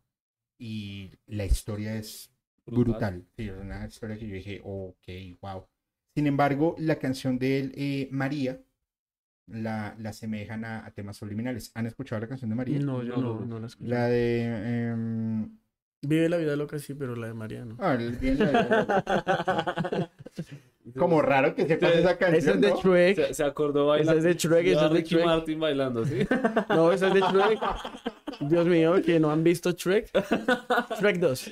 Este video fue Ricky Martin. Ah, tranquilo, no se, Sí. no, se, no se cuestiona aquí nada. No, la libertad. Me retiro. Banderas, banderas LGBT ahí. No, la, no, la libertad está bien, está bien, pero fíjense que em, hay una parte de la canción que dice, eh, así es María, blanca como el día, pero es veneno si te quieres enamorar. ¿A qué la asocian?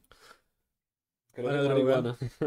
Ay, Al polvito blanco bueno, también. que se sí. produce aquí en Colombia y en México. Y se vende muy bien en Estados Unidos y en Europa y en Asia. Los chinos pagan montones de dinero por, por ese polvito. Y, y uno haciendo podcast, y, uno, y- y haciendo podcast. sí. Eh, adicional, si se coloca la, la canción al revés, en una parte específica, dice sexo con María, sexo con María, ¿lo haré o me dejo? La pregunta es cómo así si se deja. Ahí es donde entra la polémica y- o la especulación de por qué Ricky Martin llegó a la- al mundo de la música. Ok. Les pregunto algo. Si ustedes fueran Ricky Martin, ¿por qué? Le cayó el mensaje, fue a él. es que, es que él es cantante. A mí me gustan, a mí hay canciones de Ricky Martin que me gustan, yo no, no voy a decir que no. Pero, eh, si ustedes fueran Ricky Martin, o sea, ¿tendría alguna lógica colocar un mensaje encriptado como lo haré o me dejo, María sexo con María, sexo con María, lo haré o me dejo? ¿Tendría alguna lógica para ustedes? Como persona, no. Como artista creo que le toca, pero obviamente como persona, ¿quién va a pensar en meter esa clase de, de letra en una canción Exacto. más que va a salir a nivel mundial, ¿no? Porque pues el man también tiene mucho, mucho recorrido y mucho público. Es que, bueno, hay muchos... mm, Es que hay demasiado por de- eh, descubrir de eso, porque si él lo hizo es porque una intención tiene que haber. Obviamente. Pero si él lo no hizo es- es porque algo Pero yo, tenía bueno, su propósito había. Julio cree que los artistas, o sea, lo que decía yo, los artistas saben, o sea, saben de todo este tema. Yo creo que en algún punto eh, son las disqueras. En O no, punto. principalmente son los dueños de las Pero ellos disqueras. tien- los, pero los artistas tienen que ser conscientes de que, bueno, vamos a hacer esto y usted sabe que esto conlleva esto y, y usted tiene, Tiene que X siempre sí. consecuencias. Claro. Pero Entonces, bueno, sí, sí, eso va dentro de los contratos que firman los artistas, que muchas veces no son ni dueños de su propia vida, porque no pueden ni vestirse como quieren, sino con lo que Como, las marcas le como va la tendencia. Y, Póngase exacto. esto y le llega la ropa a la casa y así esté fea, póngaselo. Vea los vestiditos de Bad Bunny. No, terrible, hermano. Es man de pasar del traba así, super gangster y terminar ahorita Sí. con la tendencia. Cuando que, pues, recién todo es- salió, eh, se veía hasta ñerito y todo. y a ver, después. Pues, al final, Uy. y eso no es, a mi juicio, es parte del misterio. De la polémica, de la de lo que genera la música, su negocio y su parte rentable. ¿Tú crees que ellos saben? O sea, los artistas como tal Sí, sabrán. sí. ¿Sí? ¿Serán Claro. conscientes? Es que eso es parte del contrato. O sea, ellos, yo me imagino que ellos son parte de aguas. Ya que ellos ven que va en su vida, dicen, bueno, ¿quieres seguir subiendo aún más? Tienes que decidir. Porque no más. Esto va a pasar, esto va a pasar y, y, y si aceptas, estas son las cláusulas, me imagino que le dice. Y ahí es cuando le dan todo y obviamente él tiene que aportar, claro. Ya no hay paso atrás. sino- Claro, si por más que Claro, fuera el talento, lo que, lo que decía Juli, si fuera por el talento realmente, ¿cuántas personas no hay ahorita cantando en Transmilenio o en lugares públicos que son súper talentosas? Entonces sí, yo creo que eso es parte del negocio.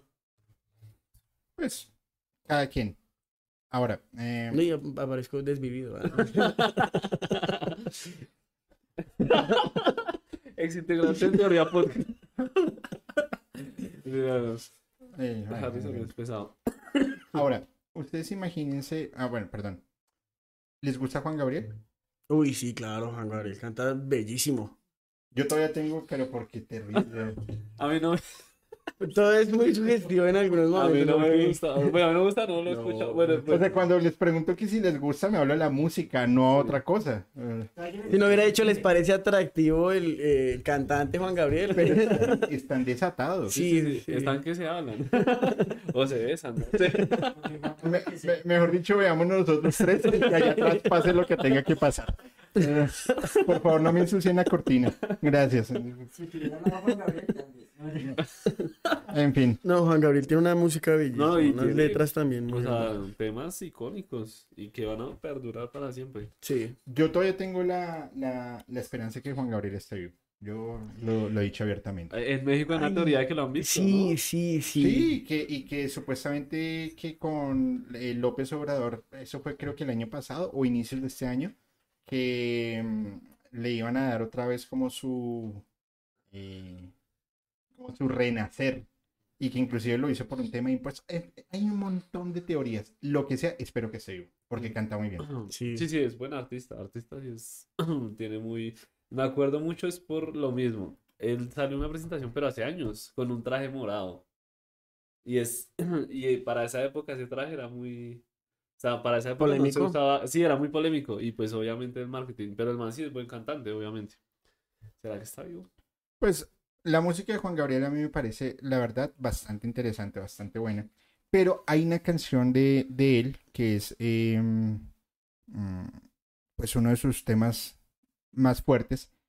Dice básicamente en, una, en un texto, abro comillas, ven, ven Satanás, Belcebú, dame voz y cariño, dame voz y cariño, ven, te buscaré y te oigo, ven, ven, dame mucha gente, dame mucha gente. Y es donde dicen, ok, cierro comillas, le funcionó.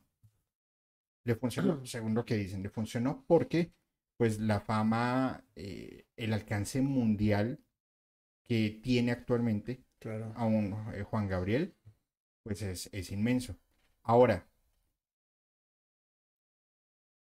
justo lo hablaba el capítulo el, el domingo con el, el alquimista y es, sea, ¿quién te crees tú para, cre- para, para pensar que el diablo quiere tu alma?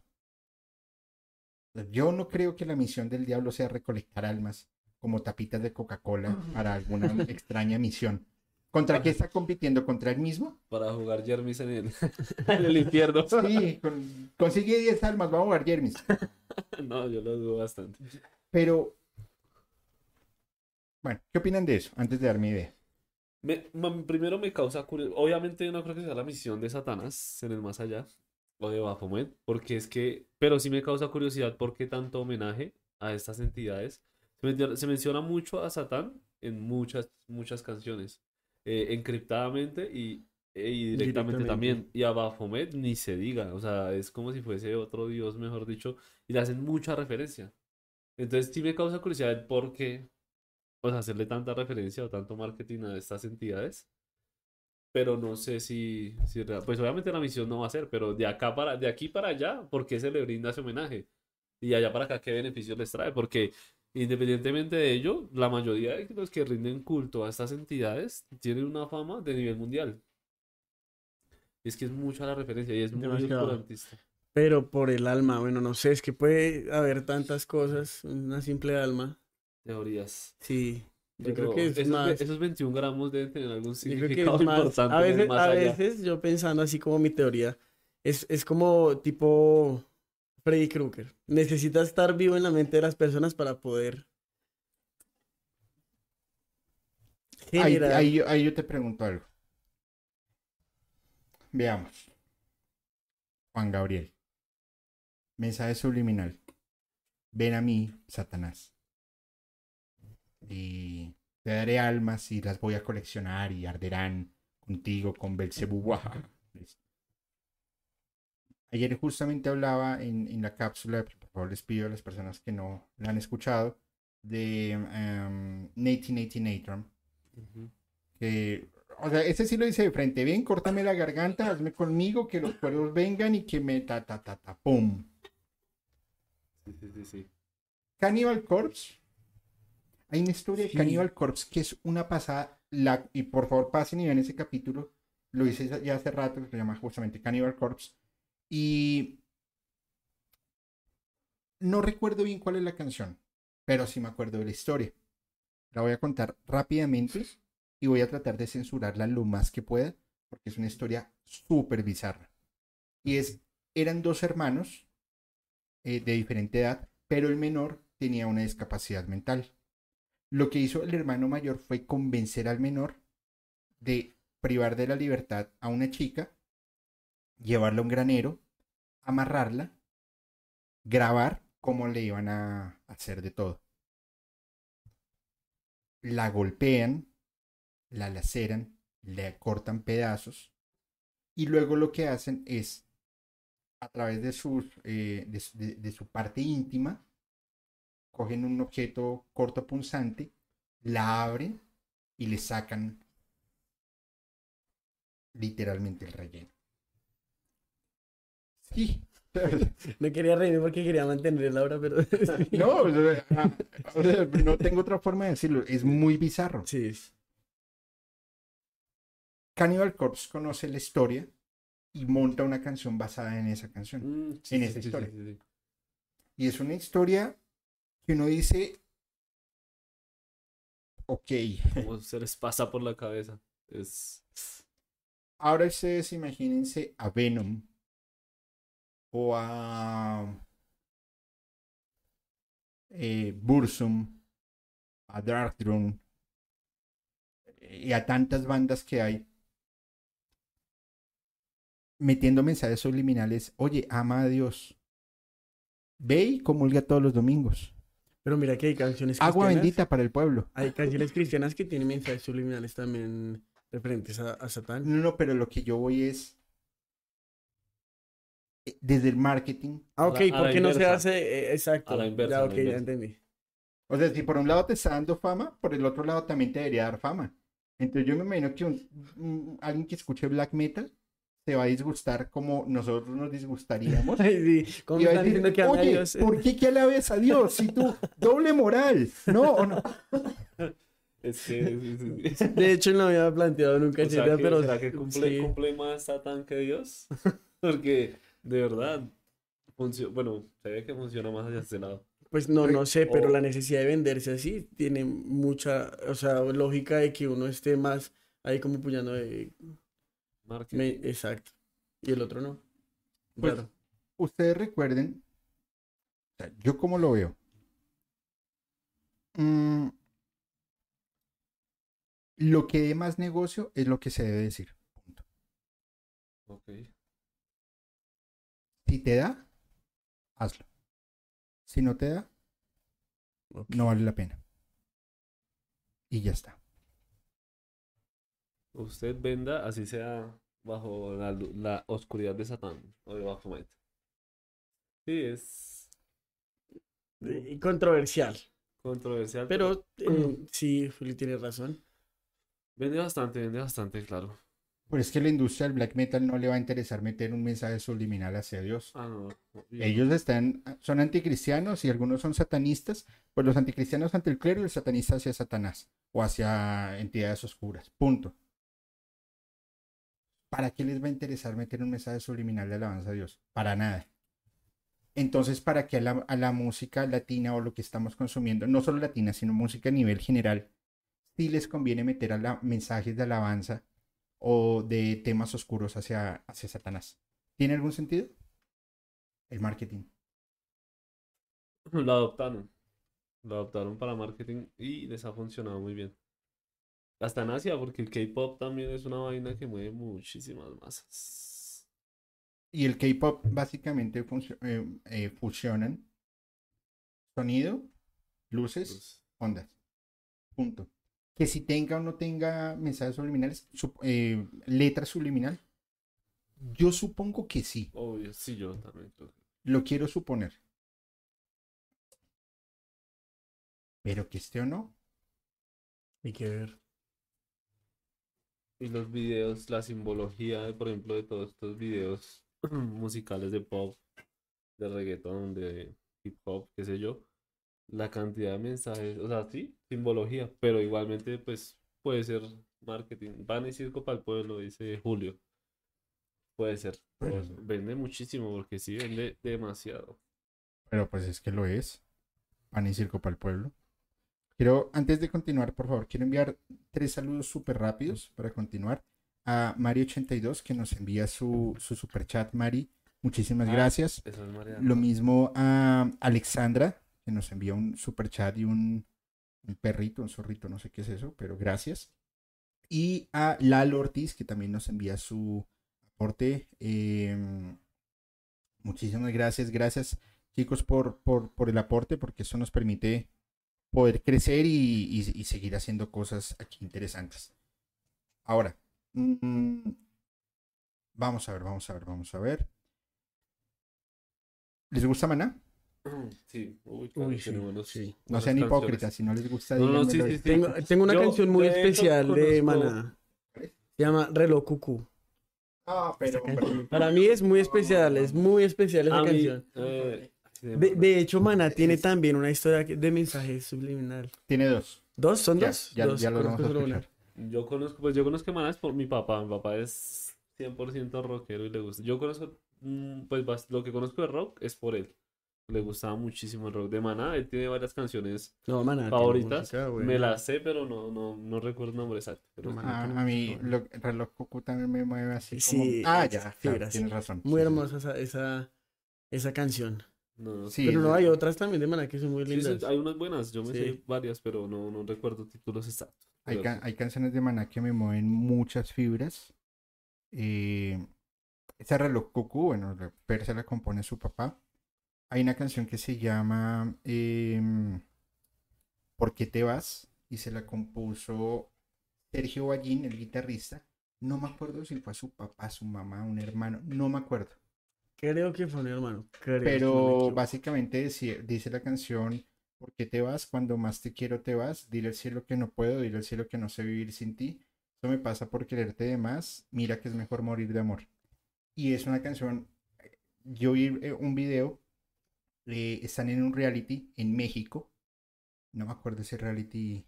Era de un programa de un loco que siempre salía con una gorra y era muy era, era gracioso porque tenía stand-up comedy y los stand-up comedy los hacía con los mismos músicos o invitados.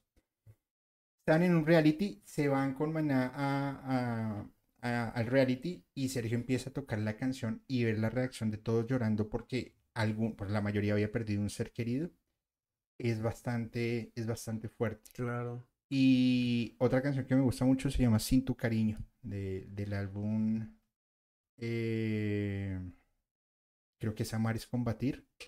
Y es bien bonita esa canción porque se la compuso Alex. ah, él, siempre ha tenido una novia, su esposa actual, y terminó con la novia.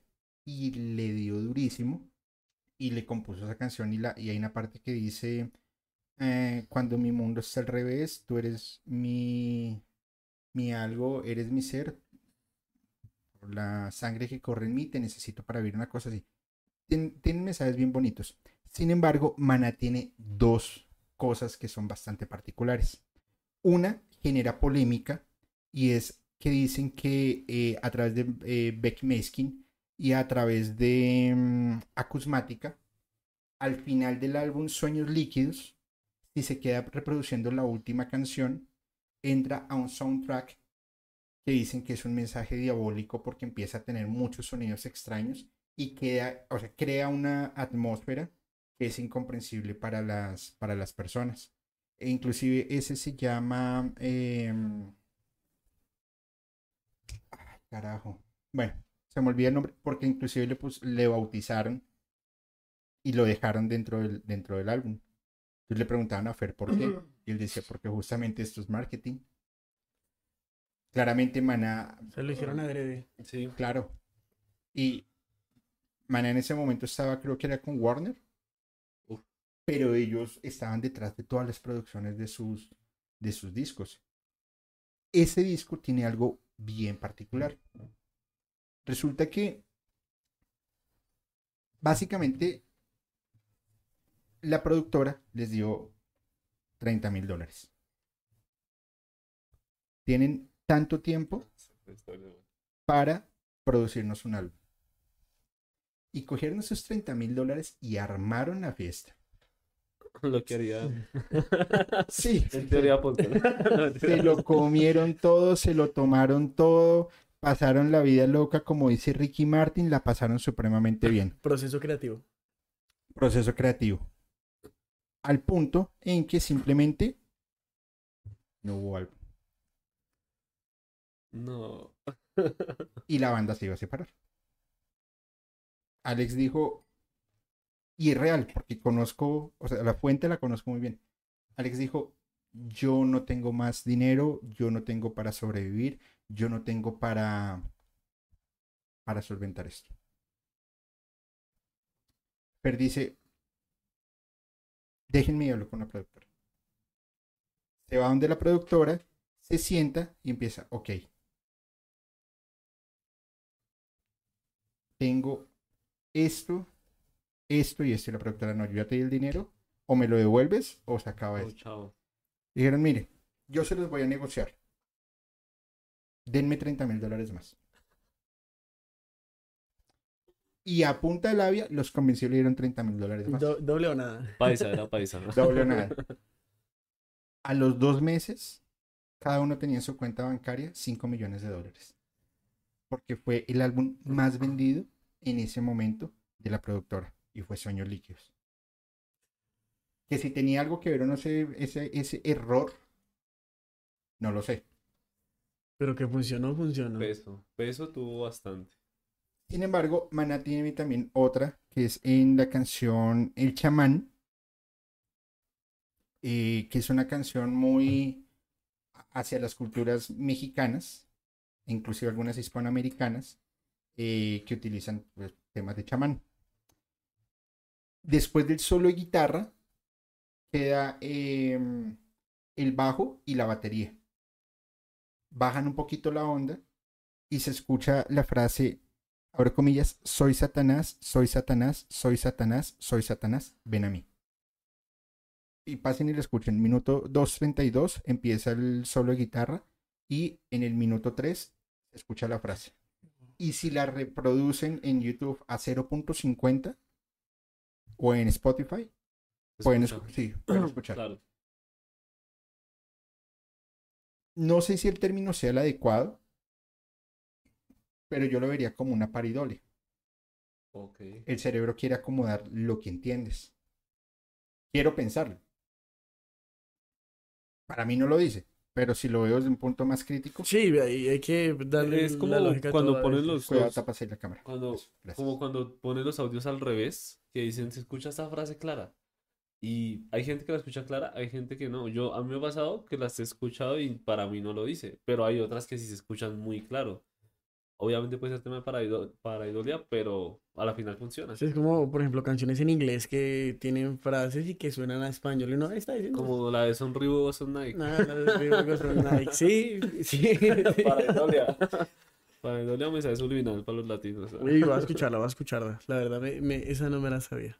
Pero es que, o sea, ¿qué música no tiene justamente un tema subliminal? No, no estaría cumpliendo las características de un sello discográfico. Exacto. Porque ¿cómo les va a pegar? No vendería. Pues no sé si no vendería, pero, pero es difícil. Mi, mi mamá bien satánica escuchando mana. Comenta ahí, Cami. Mí mi mamá me satánica escuchando banana.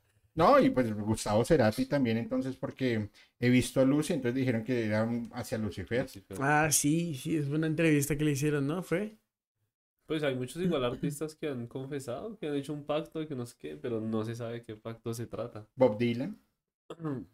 Y lo pueden ver en la, en la Sí. entrevista en- Sí, sí, en- él lo dice. que dice, yo hice un... Vendí mi alma. vendí mi alma al, ¿a al gran jefe. ¿A quién usted Como por ejemplo también el que tú le hablaste, Fepo, este Paganini, Paganini, el Paganini. violinista. Y Tartini eh, igual. El, o el, También el, sí, del, el de la ruta 66, creo que el es. del El guitarrista. Em, eh, este, el guitarrista. Sí, sí, sí. Es una- Robert Johnson. Está confundido con Brian Johnson, pero es el jugador de. Robert Johnson, Robert Johnson. Estaba confundido con Brian Myers. Brian Myers. No, no, o sea, es que eso genera e- e- ese, ese, sea, ese rumor.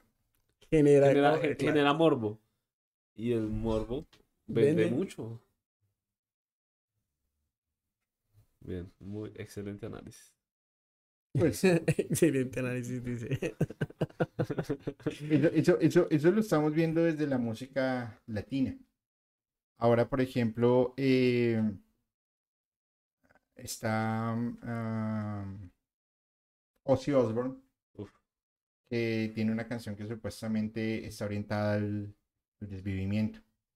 Y es porque un, un chico se, qui- se quita la vida y lo que estaba escuchando el Walkman era música de Ozzy Osbourne y era una canción específica. Ah, es que está orientada para que las personas se desvivan. Judas Priest con la canción Better Be You, Better Than Than Me. em, lo mismo, decía que ah, en, en los 90 recibieron la demanda de una familia porque un chico de 20 años se quita la vida escuchando una canción porque había un mensaje encriptado que decía do it, es decir, hazlo. Hazlo. Están correlacionando. ¿Cuántas canciones tienen una frase que diga hazlo? Hubiera sido que tuviera una camisa de Nike. Do it. Hubiera Sí. podido también ser así. Ajá. Ya Entonces demandemos a Nike. Hubiera sido Exacto. más plata. Para la familia. No, obviamente la demanda no prosperó. O sea, yo No, no me sí. imagino llegando donde un abogado. No, es que vengo a denunciar porque pasó esto. El abogado va a decir, Me están haciendo perder el tiempo a la cárcel los dos. Sí, o sea, "Sí, o sea, Sí, es un, un poco absurdo ya darle como esas atribuciones. Porque obviamente pues en esos momentos uno trata de buscar como el, el- el culpable más rápido, pero eso es como lo más básico, pero sí yo creo que hay otras cosas que pueden generar un tipo de influencia. es, es curioso, igual. Igual, a mí lo que me causa curiosidad es que ese marketing de oscuro funciona bastante bien. ¿Quién tiene la verdad la información? Pero ahí es donde vuelvo a mi primer punto. ¿Qué funciona más? ¿El marketing del sendero derecho o el marketing del sendero izquierdo? Por eso yo coloqué el capítulo, ese capítulo 6, creo, no me acuerdo. Mejor director de marketing, Satanás. Satanás. Uy, sí, estuvo buenísimo. Sí, sí, sí. Es que es muy buen, muy buen. Hagan ese ejercicio, diga que ustedes hicieron un pacto con Satanás. Y en dos meses tienen teoría podcast. Arriba. Arriba. A top. Que si después les van a cobrar, no sé. que cuentan. Yo sigo acá humildemente. Ya, vamos a Julio. Julio, ayúdenos, por favor. ¿Cómo deshacemos esta vaina, por Dios? Una contra, una contra Julio. Eh, hay una eh, bueno, Queen, ¿les gusta Queen? Sí, claro. Uf, unos artistazos. Y Queen tiene también cosas bien particulares. Bohemian Rhapsody es una vaina loca. Tiene Sí, hay como una teoría ahí en la canción de... Y, y las voces como cantan, la letra de lo que canta, es interesante, es para analizar. Hay una canción, es que se me va ahorita el nombre. No, se me va el nombre. Pero también tiene como un mensajito ahí. Encriptado, pero Sí. Bohemian Rhapsody tiene un mensaje. Pues No, pero no es. Bohemian, Voy analizar. No, no sé cuál será. Pero eh,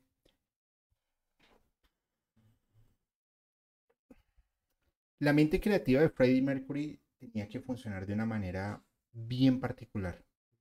Porque e- es una obra maestra, inclusive el, el- el combinar eh, lo, lo- lo clásico, lo filarmónico, lo rockero, eh, claramente rompía los estereotipos de la música en la actualidad, promedio de canciones entre 3 minutos 30 segundos a 6 minutos y punta. em, hacer lo que hizo pues me parece bastante Increíble. in- Para la época, sí. Estereotipos en ese tiempo lo rompió por Claro. completo. Y, y yo creo que si Freddie Mercury siguiera vivo, la escena rock pop hubiese tenido unos cambios.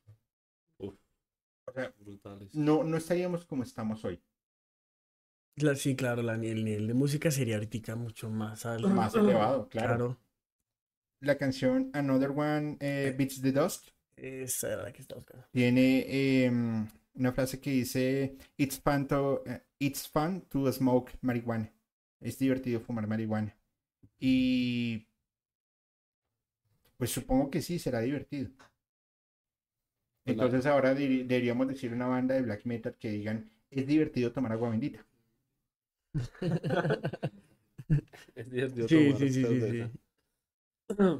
Está este, em, ah, bueno, Stairway to the Heaven, que ya se los había dicho, que decía, eh, aquí está para mi querido Satanás.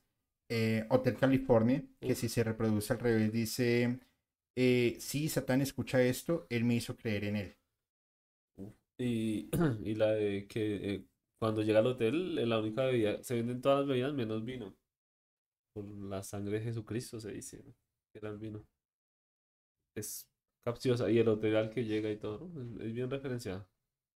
Pues el misterio, el misterio siempre va a estar, a mi juicio, el misterio siempre va a existir y ya lo que cada quien quiera creer, lo que cada quien quiera pensar.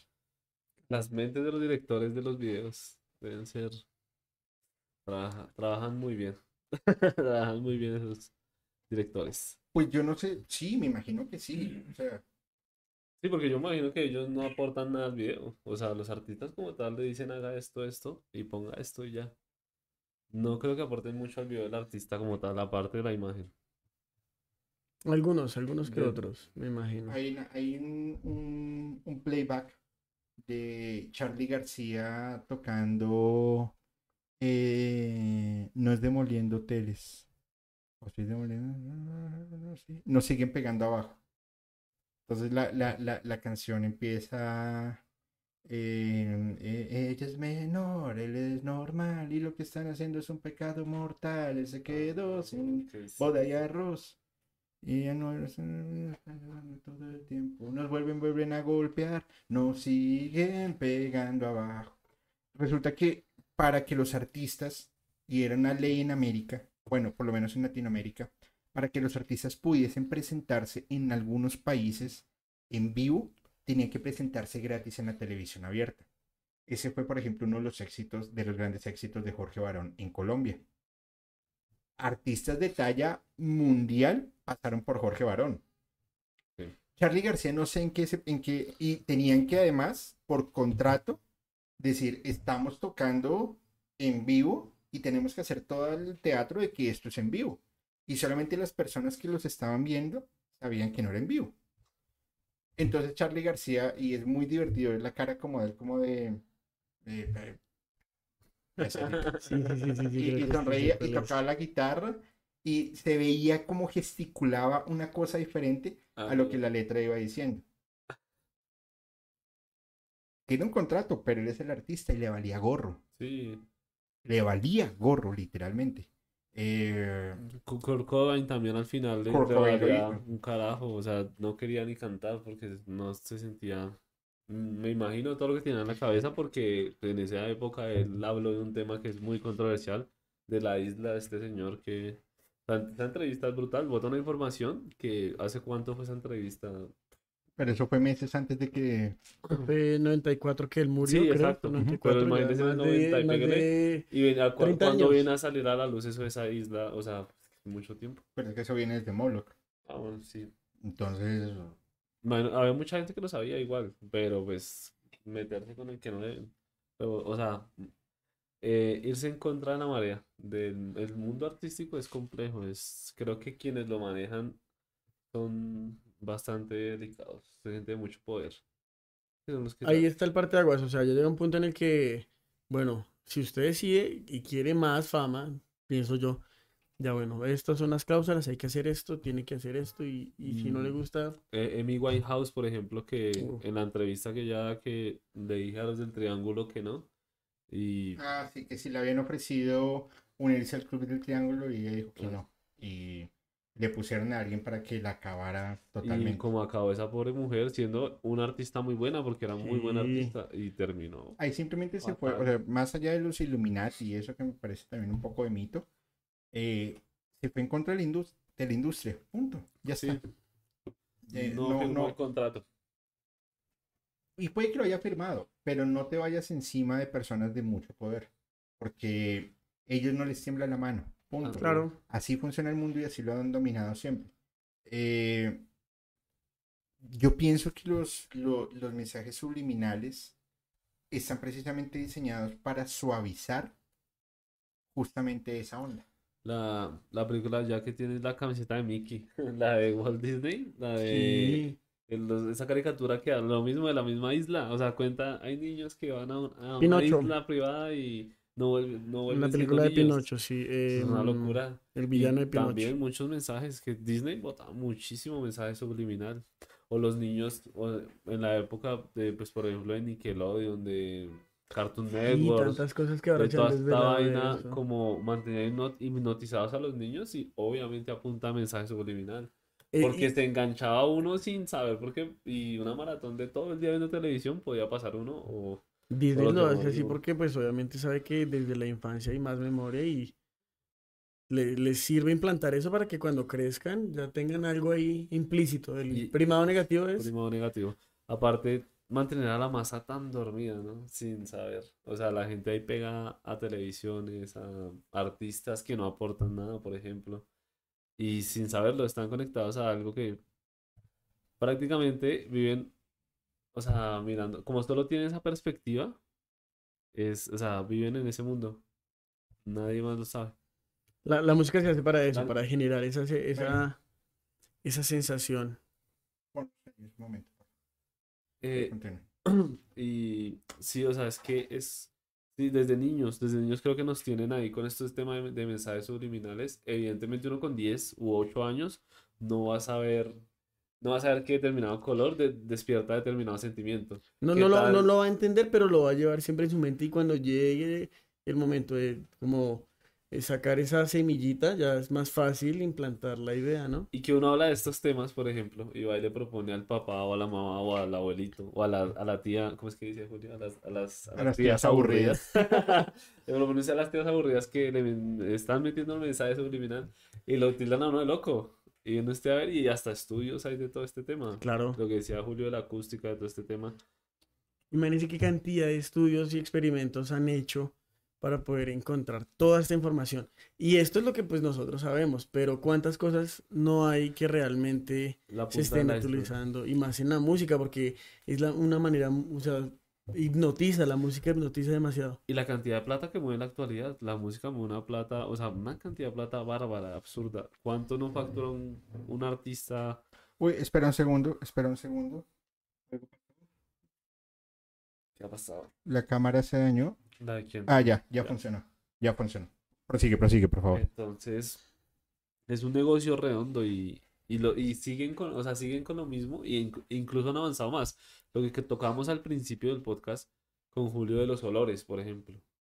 Entonces ya no sé en qué irán, porque pues si ya nos mueven con olores, con sonidos, Exacto. nos, nos llevan a, a consumir con Esa, sonidos. esa sugestión que uno ni la nota y ya cuando está el estímulo, automáticamente se prende como ese, ese Y chipcito. es que el cerebro es muy maleable y creo que el MK Ultra lo demostró y por eso fue creo tan efectivo y sigue siendo efectivo porque el MK Ultra me imagino con otro nombre en la actualidad eh, sigue funcionando a través de la música. Yo creo que igual. lo, lo del MK Ultra es, es la, esto que está pasando ahorita es la, la onda, lo que quedó de ese experimento. Bueno, el MK Ultra se acabó supuestamente, pero yo creo que tiene otro nombre. El proyecto Proyecto- sigue en pie. el proyecto Monarca. Monarca, así se supone. Y la cantidad de referencias de las mariposas en esos videos, de las mariposas, de los triángulos, de los ojos, de la dualidad, del piso ajedrezado, de las columnas masónicas, de todos estos temas. Y, y es eso, es simplemente eso. Pero gente como nosotros que habla de estos temas, van uno y lo tildan de loco. Y usted ve los Sí, no, no son temas que se hablen como tan... ¿Y si viste el video? Eso es como más normal uno tratar Sí. esos temas del común, pero uno Yo- trata de esto y... Me he sentado a hablar con gente que, que no, que no conoce de, de este tema, de ese marketing oscuro. Y le digo, analice ese video mm, de X o Y artista. ¿No parece un ritual? Eh, una persona de cabeza con las manos abiertas simbolizando la cruz y sobre una fogata, eso pues a mí me deja mucho que Yo, pensar. yo analizaba, yo pero- analizaba el video de Vaticano y mira que hay, el, hay un video de The Weeknd que se llama Sacrifice. Uf, lo y estaba viendo es hoy. muy similar el cómo bailan personas con túnicas, bailan el simbolismo que tienen. Entonces, para las personas que de pronto no están eh, como, como muy empapadas de ese tema, para ellos eso es como, no, se ve súper bacano, es como, pero tiene todo su simbolismo. No le prestan atención a eso que están viendo, sino solo lo consumen y ya. Sí, y no piensan en eso, de que el video no tiene, tiene un, nada un que ver con la trasfondo, tiene un canción, vaina- sí. O sea, es absurdo. O sea, si lo tiene o no lo tiene que ver es donde se vuelve raro. Pero, vuelvo y digo, va, es el marketing. Voy a jugar a ser el productor. Ah, miren, el mejor ejemplo para mí, Daddy Yankee, lo que está haciendo hoy. Sí, O sí, sea, sí, hizo sí, una sí, gira sí. con la foto de un carnero que asimilaba algo satánico Sí. y se retira diciendo Cristo te ama y Cristo ya viene y ahora me voy a entregar a Cristo. Ay, no me creas tan Uno- unos drones, Cristo viene, en el ¿Cristo Cristo, viene? Cristo viene, sí. No, eso no lo he visto. Lo mismo Farruko, Farruko también hace un tiempo hizo lo mismo. Se entregó, sí, sí, Que la- para lo de la canción de Pepa, no, que es que la canción de Pepa, la- y hay una versión cristiana de esa canción. La de Pepa, en serio, la de Pepa. cristiana. Es como, vamos todos para la iglesia. en serio, en serio que sí. Entonces, para pues increíble, hasta dónde llega la necesidad, o sea, o, o la necesidad no, sino el, el negocio. El negocio. ¿Hasta dónde abarca? no? Exacto. Y eso. Al final, los mensajes subliminales se convierten en un negocio. Punto. ¿Por qué? Porque especulan sobre un algo que raya mucho en lo paradigmático y es esta eterna pelea entre el bien y el mal, entre Dios y el diablo, Dios y Satanás. Por eso, y lo hablé con...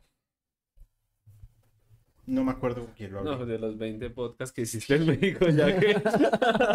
No, no, no fuera en México me acordaría, pero este lo hice, yo no me acuerdo si lo hice con Felipe o con quién, que era el, pro- el proyecto, eh, ah sí, con, con Felipe en el Blue Beam, Ah, sí. que, que yo le decía, ustedes imagínense en Ciudad del Vaticano se muere el Papa y sale un, o sea, hacen un holograma gigantesco, todo el cielo está rojo y salen los cachos y un demonio, sale todo el mundo eufórico, todo el mundo empieza a orar, pero resulta que todo está tan programado, sacan, sacan unas esquelas, empiezan a generar estado de subconsciencia en las personas, las personas van a empezar a pedirle a una deidad oscura que los ayude y esa deidad los va a escuchar y los va a ayudar De en una. tiempo y forma. Sí, creo que lo, lo, lo hablamos también ¿eh? El- la, la última el vez. que capítulo.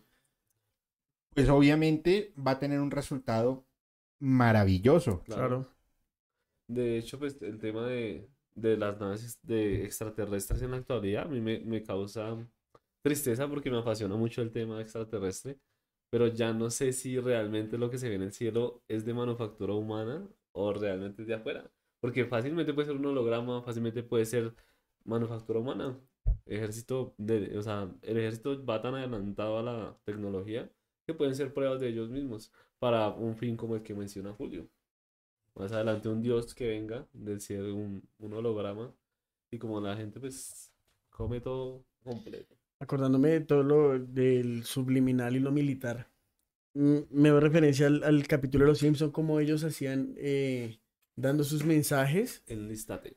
De enlístate en videos y, Y ellos plasma- retratan mucho la Plasma realidad. O sea, plasma los Simpsons. Pero... Porque no solo es con música, sino también pueden transmitir imágenes así como lo No. del... Claro, porque son, son en, en microsegundos. Una, una campaña de marketing muy funcional ha sido la Sprite.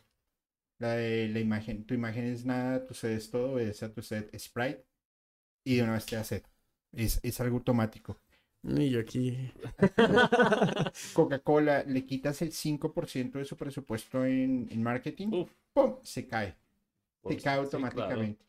La cantidad de dinero que gas- gastan en las propagandas de diciembre de Coca-Cola es... Sí.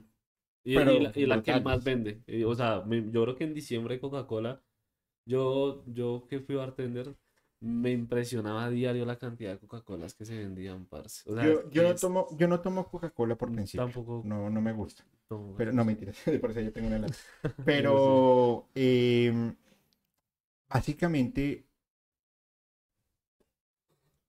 cubren todas las expectativas y las necesidades que tiene una empresa, que tiene el consumidor. Ya está. Y adicional, van a todos los nichos. Tienen marketing y subliminal a los adultos, mediana edad, a los niños, o porque creen que es tan famosa la caravana de Navidad de Coca-Cola. Claro. Es, no, no es como un No, alimentar y- espíritu navideño, sino Y usted vender. escucha Coca-Cola y automáticamente la piensa fría y sabe que está, que rica. O sea, usted, el cerebro ya le dice Coca-Cola fría, muy rica. Fría y espumosa. Eh, Y, y, y gusta, porque es que la coca de por sí es- ese veneno gusta. Yo lo- no lo consumo casi, pero sí es, es buena, obviamente, de vez en cuando me tomo una Coca-Cola. Y, y sí, el marketing, o sea, es que ven- vende mal. Yo, yo me acuerdo de niño el Papá Noel que salía en diciembre de Coca-Cola. Siempre lo tengo presente.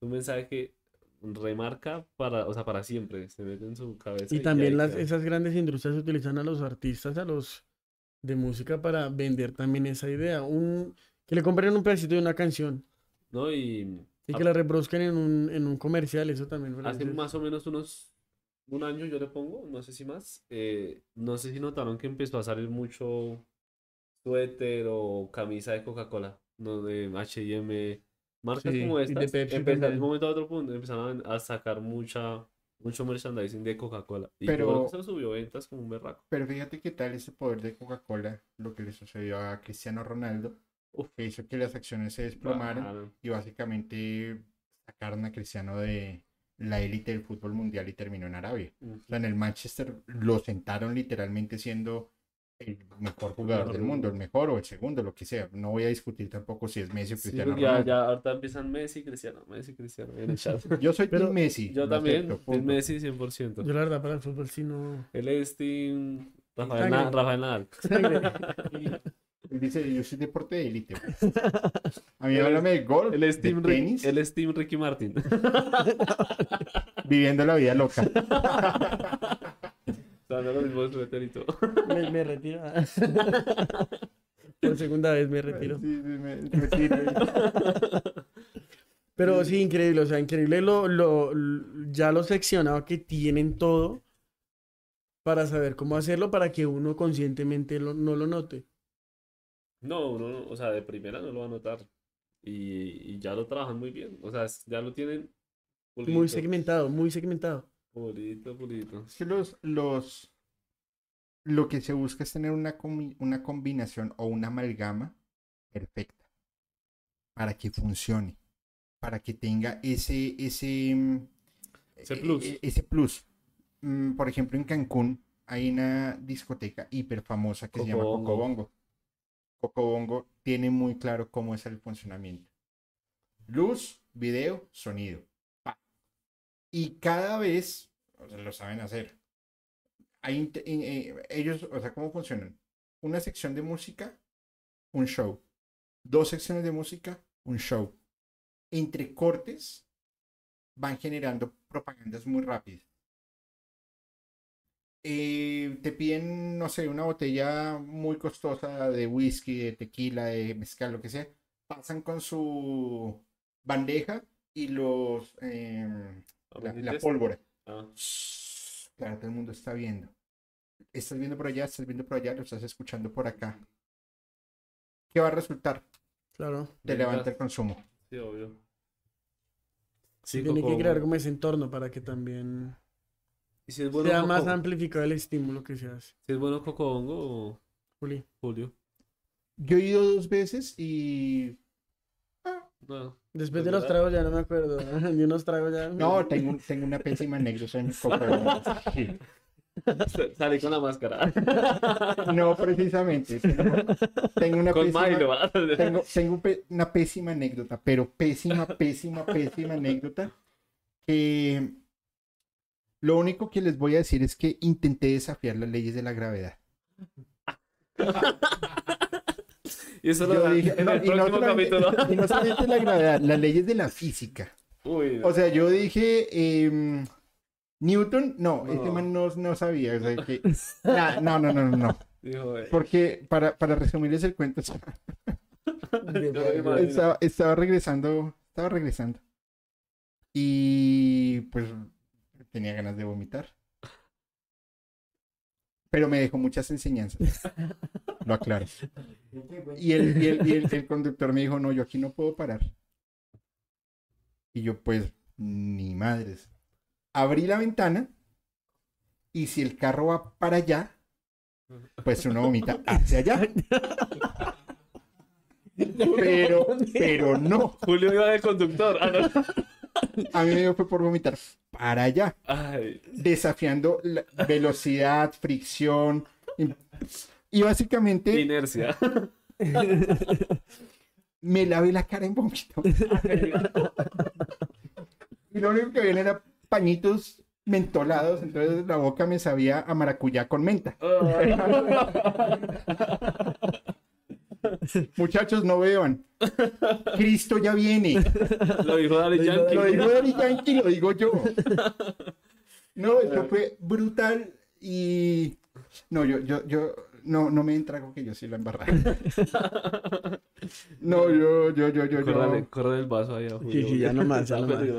lo mío. Un 30 de diciembre, eh, un, un amigo tenía una, eh, su papá tenía una licorera en Bogotá. Me dijo, hey, brother, vente para acá y te invito a tomar algo. Y yo, bueno, sabía que era gratis. Pero, pues yo soy prevenido, pues salgo con dinero. En ese momento me fui con, eh, a- no sé, más o menos 80, 100, como 120 dólares. eh, no, mentiras, no, no es mucho. 250 mil pesos, más o menos 70 dólares. Dije, igual no voy a gastar, pero por si algo. 70 dólares en Colombia es un buen dinero. Plata, sí, buen claro. dinero. En México también, pero aquí es más. Va, listo. Llegué a la casa, de, a la licorera de él, y él pidió una botella de whisky. Y a mí no me gusta el whisky. Enemigos otra vez, Julio. Sí, peor, perdón. Pero, pero, como, pues como en esos casos tengo voluntad vagabunda, pues dije, bueno, está bien. Me convencieron. dice. Nos conocíamos hace años, empezamos a beber, hablando, pum, pum, pum. Entre chiste y chanza, nos sacamos una botella de whisky. Oiga, pero esta, esta agua de panela sabe rico. Está bueno ese. Está bueno. Y él otra botella, y yo, quien tenga miedo que no viva, ándela. Y empezamos a beber. Y beba y beba. Yo recuerdo, ahí ya empezamos mal. Yo recuerdo que íbamos media botella y yo me salí y me senté en un andén y llamé a mi papá. Dije, oye, ven y me recoges porque No puedo. no puedo. Me dijo, no puedo Pero, recogerte. ya no aguanto Más o menos- más. más o menos- Más o menos jódase porque no puedo recogerlo. Yo. Pero mal. ¿Qué hora era? ¿Qué hora era? No, como a las 11 de la noche tal vez. ¿Dónde está? Y, y, eh, me dio por devolver intenciones en un andén y todo el asunto. ¿Sabes lo que me dice? ¿Sabes qué? Pues yo te llevo a tu casa, pedí un taxi. Sé que me subí al taxi. Hasta ahí me acuerdo. Uy. Llega el otro día. Despierto, estoy en mi cama. Yo, ok, vamos a ver. Siento los dedos de los pies, sí. No me duele la cintura. Pantalón intacto. Está bien. Las cicatrices en el abdomen. Sí. Estamos bien. No hay tatuajes en la cara. Vamos a seguir. ¿Qué más ha pasado? Celular, bien. Billetera, bien. Ahora la billetera y no tenía un peso. Y yo dije, ¿será que este cabrón me robó? O sea, yo, yo tengo mal pensamiento. Yo, ¿será que este man se yo? Pues lo voy a llamar. Lo llamo y me dijo, ¿qué? ¿Amaneció? Ok, haciéndome burda. Yo, venga, brother, una pregunta. ¿Y el dinero qué? ¿No, no se acuerda? Yo no. Uy, así es. Esa es la frase cliché donde uno, donde uno es masoquista porque en esa frase uno va a decir, no, deje así, porque, pero no, uno quiere saber más. ¿qué fue lo que-?" No, esa frase es. Yo le iba a dar gratis, pero te quiso pagar. sí, más o menos. De donde, de donde estábamos a, a- a mi casa eran más o menos 15 minutos en taxi. y la, la carrera no costaba ni 20 mil pesos, yo llevaba 250 mil pesos. O sea, la carrera no costaba 100 pesos y yo llevaba 1400 pesos. Eso- Y yo, eh, brother, no, no me acuerdo. No, pues resulta que sí, iban- íbamos en el taxi y usted le dijo al taxista que parara porque quería vomitar. Y yo otra vez desafié las leyes de la gravedad, no puede ser. Y ¿qué pasó? Y el taxista dijo, no, se molestó. El taxista dijo, pues no voy a parar y si se vomita, pues me paga el lavado del carro. Y usted sacó el fajo de dinero y se lo botó. Y le dijo, pues para que lave, pa- para que lave esto. Me acordé de alguien. Y yo, y, él- y yo, y aunque sea lo vomité, me dijo, no, el tipo se ganó toda la carrera, o sea, toda la noche Miércoles, se la hizo con usted. Y yo me llevo el chanfle. Por favor, señor taxista, si me puede recoger ahorita, se lo agradecería enormemente. No he tomado, me tomé una cerveza negra y ya, por favor, perdón. No, Julio es un loquillo también, vea. Sí, sí, eso es terribles. Gracias Nos por va a invitar a la iglesia y no, no al bar. Poner el Da- Daddy Yankee, no seguidor ahí. Uy, no, pero eso es horrible. No, no, no, no, no. No, no. esas experiencias son delicadas. Que lo diga aquí mi amigo Harrison. No, no, no puedo dar fe de nada, no sé. Yo, si no me acuerdo, no pasó, dijo Sí, sí. Entonces a- apliquemos la misma. Hay que aplicar, sí, ya, nada que ver. Dice tío Julio Malacopa.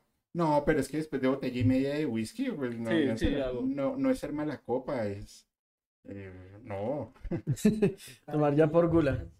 Sí. Pues chicos, eh, muchas gracias por aceptar nuestra invitación en, en Musicalmente Paranormal. Eh, como, como se los he dicho, métanle, échenle todas las ganas, porque eh, es un tema de mucho esfuerzo, de mucha dedicación, de muchas horas de trabajo, de, mm, de no dormir muchas veces, de estar investigando, de si te falló algo, de ir comprando los equipos, de tantas cosas, pero la verdad es un camino muy, muy, muy bonito. Yo, de las cosas que más agradezco de este, de este rollo en el que he estado, es eh, tener una comunidad maravillosa, porque la, la verdad la comunidad siempre, siempre ha estado para, mm, para apoyar, para, para hacer que las cosas funcionen y, y- y me parece encantador esto. Ah, pero creo que esto no funcionaría tanto como, como funciona. ¿Qué pasó, Dolce? Estás desatada. Em, en el equipo de moderadoras y moderadores que, que tenemos, que es, hacen un trabajo maravilloso, lo que es em, Cell, Gaps, Lulu, eh, Eileen, eh, Lash, Cosmo. am, creo que se me escapa uno, siempre se me escapa uno. Es que Eh, de los 17 que tienes. Sí, no, pero esperen, porque es que después me... me, Es me- una me- familia grande. No, de hecho, y, y agradecerles de paso también a ellos porque desde un principio eh, han apoyado bastante también el podcast y, y por ahí han estado pendientes, nos han seguido, igual a tus moderadores, de verdad, muchas gracias, se han comportado muy bien con nosotros y, y agradecerles porque realmente Por la acogida. por ahí ya los tenemos presentes también, sí, a, a- a más de uno Y también. también agradeció por la invitación también. No, no, no, acá bienvenidos. Está Tel, Rosa, Lulu, Gaps, Il- eh, Eileen, mm, Cosmo y el buen Lash. Son los, los que están en la, en la moderación. Eh, próximamente abriremos una... Hay un cupo para quien quiera ser moderadora, moderador, después se lo diremos. También al equipo de... mm, em, ¿Cómo llaman estos locos? Despertar de una nueva conciencia. Lo llamamos. Despertar de una nueva conciencia, que mañana vamos a tener un capítulo bastante, bastante, bastante especial. No se lo vayan a perder, por favor. le- también les sirve mucho a ustedes. Que es la segunda parte del King Maya y la numerología. Eh, va a estar bastante interesante. Ah, Y, y bueno, viene, viene, viene buen contenido. Recuerden que los lunes, martes y viernes, desde musicalmente vamos a estar haciendo cápsulas de temas específicos. Esta semana ya salió Bark Vikernes el lunes y ayer salió eh, 1980 Neutron porque están brutales. El viernes viene un capítulo que también esa banda está una, una brutalidad de banda. Vamos a recorrer todos los géneros, vamos a recorrer el black metal, vamos a recorrer el doom, vamos a recorrer el hip hop, vamos a recorrer la salsa, el merengue, el rock and roll, el pop, el reggaetón, el jazz, el blues, el soul, hasta la ranchera, porque ahí hay mucho misterio. Corridos. Entonces vienen capítulos que van a estar bastante interesantes para que por favor los compartan, para que por favor lo- se suscriban. Es muy importante en capítulo, por favor, en sus comentarios, tanto en este como en todos los capítulos, dejen su comentario con el hashtag musicalmente paranormal, porque así el algoritmo lo que va a hacer es empezar a, a- a Mover. compartirnos y a mover redes y a mover varias cosas, y eso nos va a ayudar bastante. Entonces, la verdad estamos metiéndole toda la carne al asador. Eh, 2024 vienen con temas bastante fuertes. El último episodio de 2023 eh, de musicalmente va a ser un episodio bien diferente. Creo que va a ser de despertar, no va a ser de musicalmente, sino de despertar. Va a ser Ok. un episodio más relajado de vamos a reírnos un poco, o sea, mis traumas, mis chistes, más o menos así. Bien, bien, bien. Porque tenemos un montón de anécdotas. eh, ¿Qué contar? Claro, Juli, sí se, se nota que tiene historias, pero... para No, rato. yo tengo historias de, los- de- de las administradoras, administradores, seguidores, fotografías.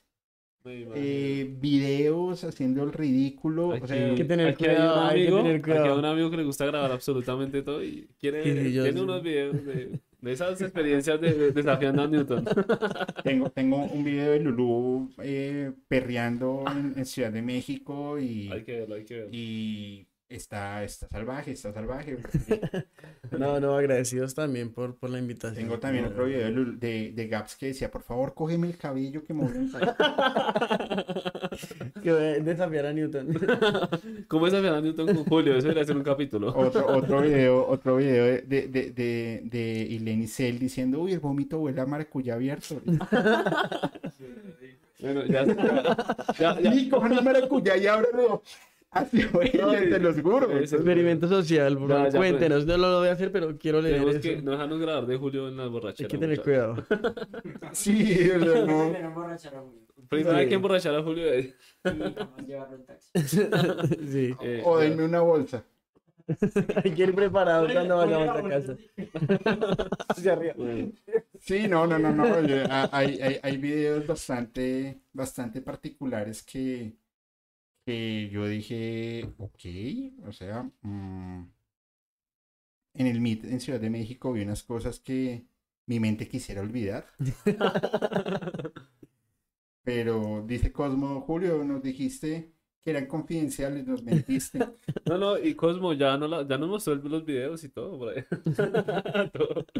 Dice Lulu, en jueces así, imagínenselo tomando. Ah, Dios. O sea, si, si me van a invitar a, a beber, no me den eh, marcadores, Flumaster o algo. Ah. No. Ni, ni, ni Porque- cuchillas Gillette. No, no, no, no, no, no, no, total, yo, yo soy de los que voy firmando, rayando a todo el mundo. Es preferible no darle licor. Hay una, hay, una, hay una parejita en Ciudad de México, les tengo mucho cariño, porque fueron los primeros, cuando yo estaba iniciando, estaba, fui a Ciudad de México por tema laboral, hice un capítulo allá y fuimos a cenar y llegaron ellos y me llevaron una manilla que por sí por allá la tengo guardada y es un recuerdo muy especial para mí. Entonces les, em, le escribí a la, a la chica aquí, em, entre comillas, abro comillas. Ay, qué buena Y en el chico, en, al chico, en la frente le escribí, entre comillas, abro piernas. Ay, no, no, no. Y la chica era, no, pero ¿cómo así? ¿Cómo así? Eh, no, la verdad es que sí la, la, la pasamos bastante bien, nos divertimos mucho.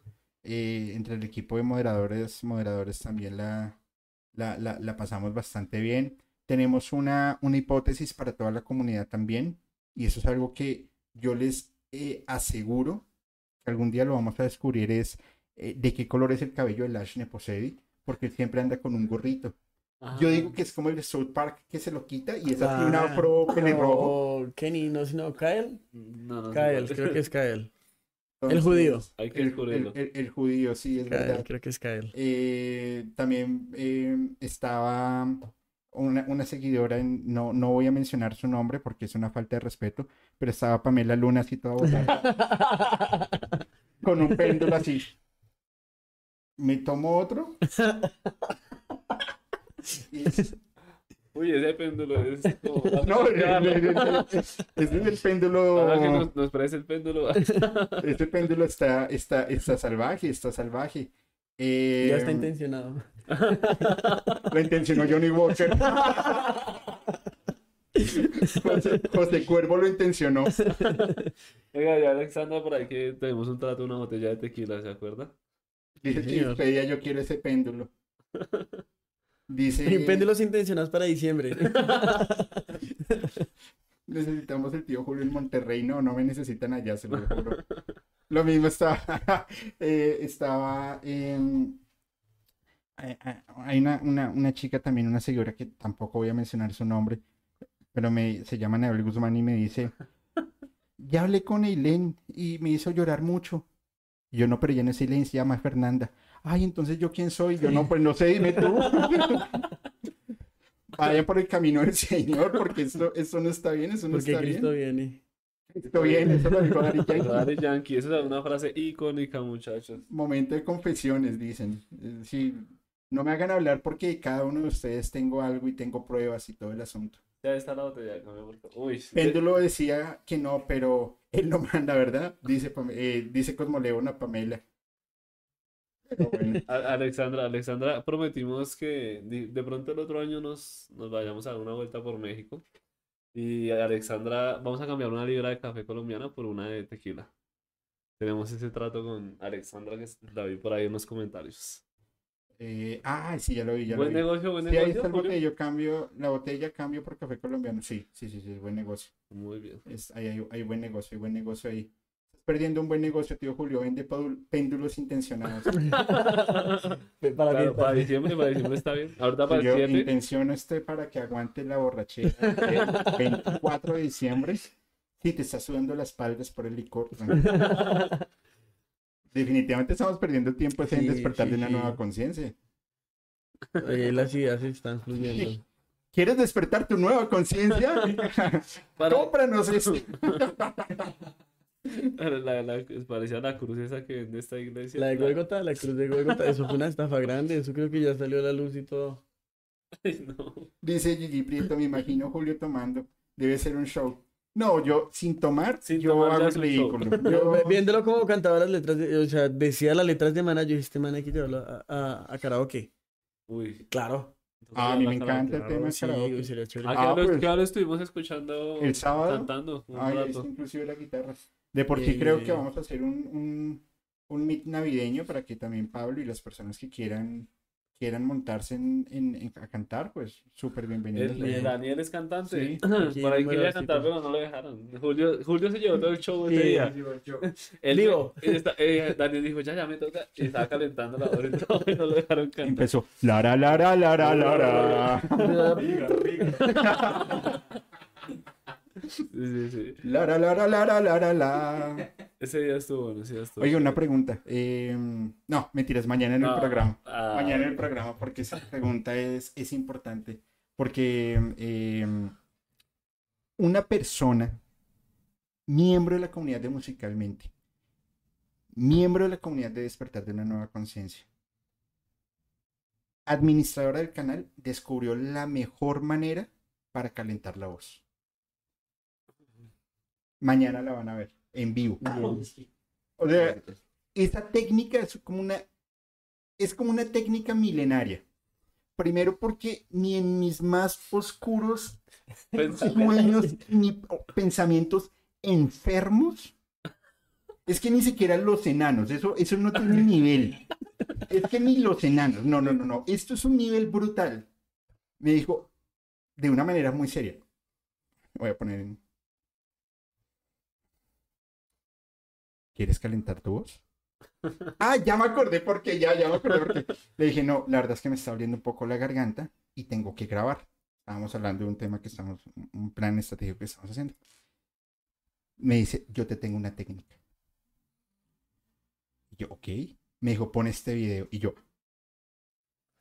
Eso está interesante. Vamos a tocar con y ni, siquiera, y ni siquiera era en, en, en, eh, en Racers. P- porn2.com, no, no, nada de eso. O sea, una vaina que yo dije, ah, caray, o esto, Esto no es normal. Pero por ser ustedes, se los voy a mostrar primero. Excelente, primicia. Porque, porque la verdad es que yo no voy a poder dormir tranquilo con esto. O sea, vamos a dormir. No nos quiere dejar dormir tampoco. No, no, no. Yo les estoy dando es una técnica para que ustedes em, cuando vayan a grabar o vayan a transmitir puedan calentar su voz de la mejor manera posible. Permítanme un segundo, por favor. No sé qué me voy a...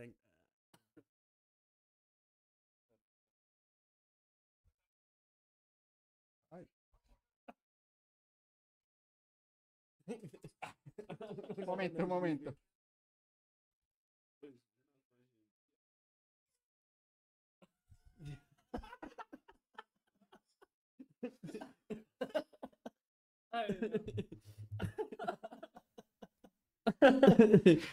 ¿Qué, qué técnica tan. O sea, milenaria. Milenaria, Eso sí. sí es milenario. Sí. Un- o sea, No, o sea, yo no me imagino uno Allá. acostándose a dormir. Hoy qué voy a buscar. Hoy qué voy a dormir. ¿Cómo hará?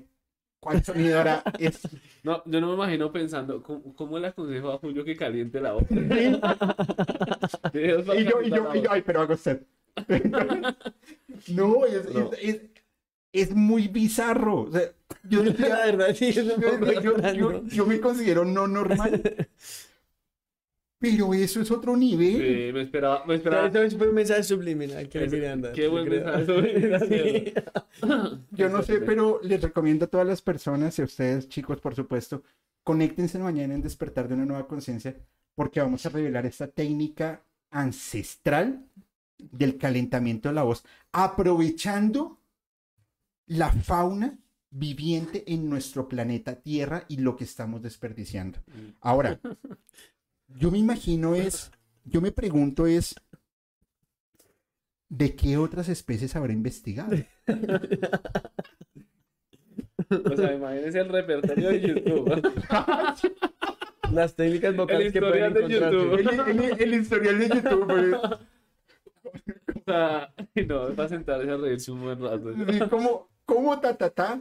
Para, imagínense Yo lo no sé que, lo lo tuvo que buscar para llegar a ese video, marico. Pues es que yo no, yo no me lo había imaginado. Por ejemplo, ¿ustedes han visto una tortuga corriendo?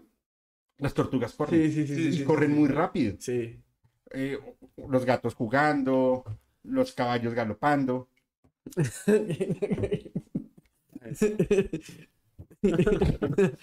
Sí, o sea, si sorprendí a Julio. eh, Sí, me sorprendió a mí. Yo se los aseguro a, a cualquier Ay. persona. También. Sí, no, totalmente. sí. a cualquier sí. persona pueden sorprender. Lo, lo mismo, o sea, está brutal. Lo mismo, ah, bueno, ustedes estuvieron en el Meet, eh, Cosmo parecía la niña del, del aro.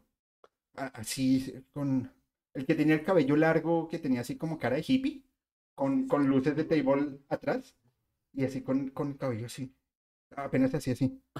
Hola, muchachos. Y desaparecía. Es que me queda de la cortina.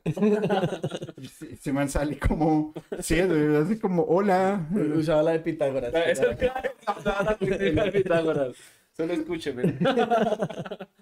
No los quiero distraer. Ay, no, eso estuvo muy bueno. Pues nada, chicos, muchísimas gracias por acompañarnos en este capítulo. ¿Qué último mensaje le quieren dar a la comunidad, por favor? Eh, bueno, principalmente agradecerte, Julio, de verdad. La mano que nos has tendido desde el principio ha sido muy importante.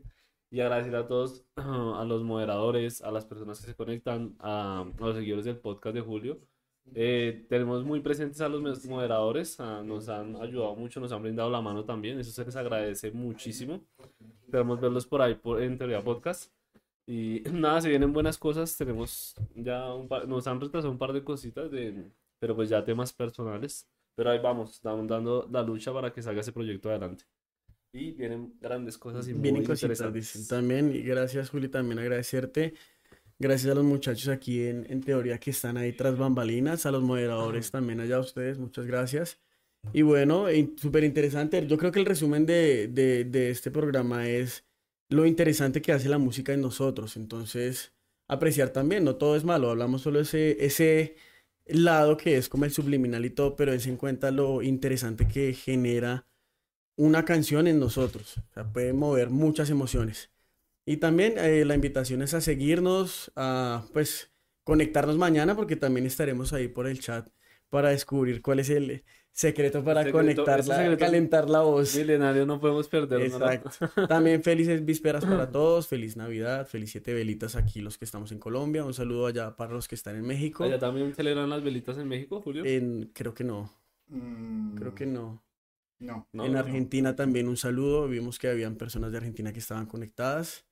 Y me gustaría mandar un saludo especial, no Por sé si favor, por favor, por favor. eh, para eh, mi familia, para la familia Chiribí, para Jason, Olga, para Wilmer, los que están en Estados Unidos, un saludo muy grande.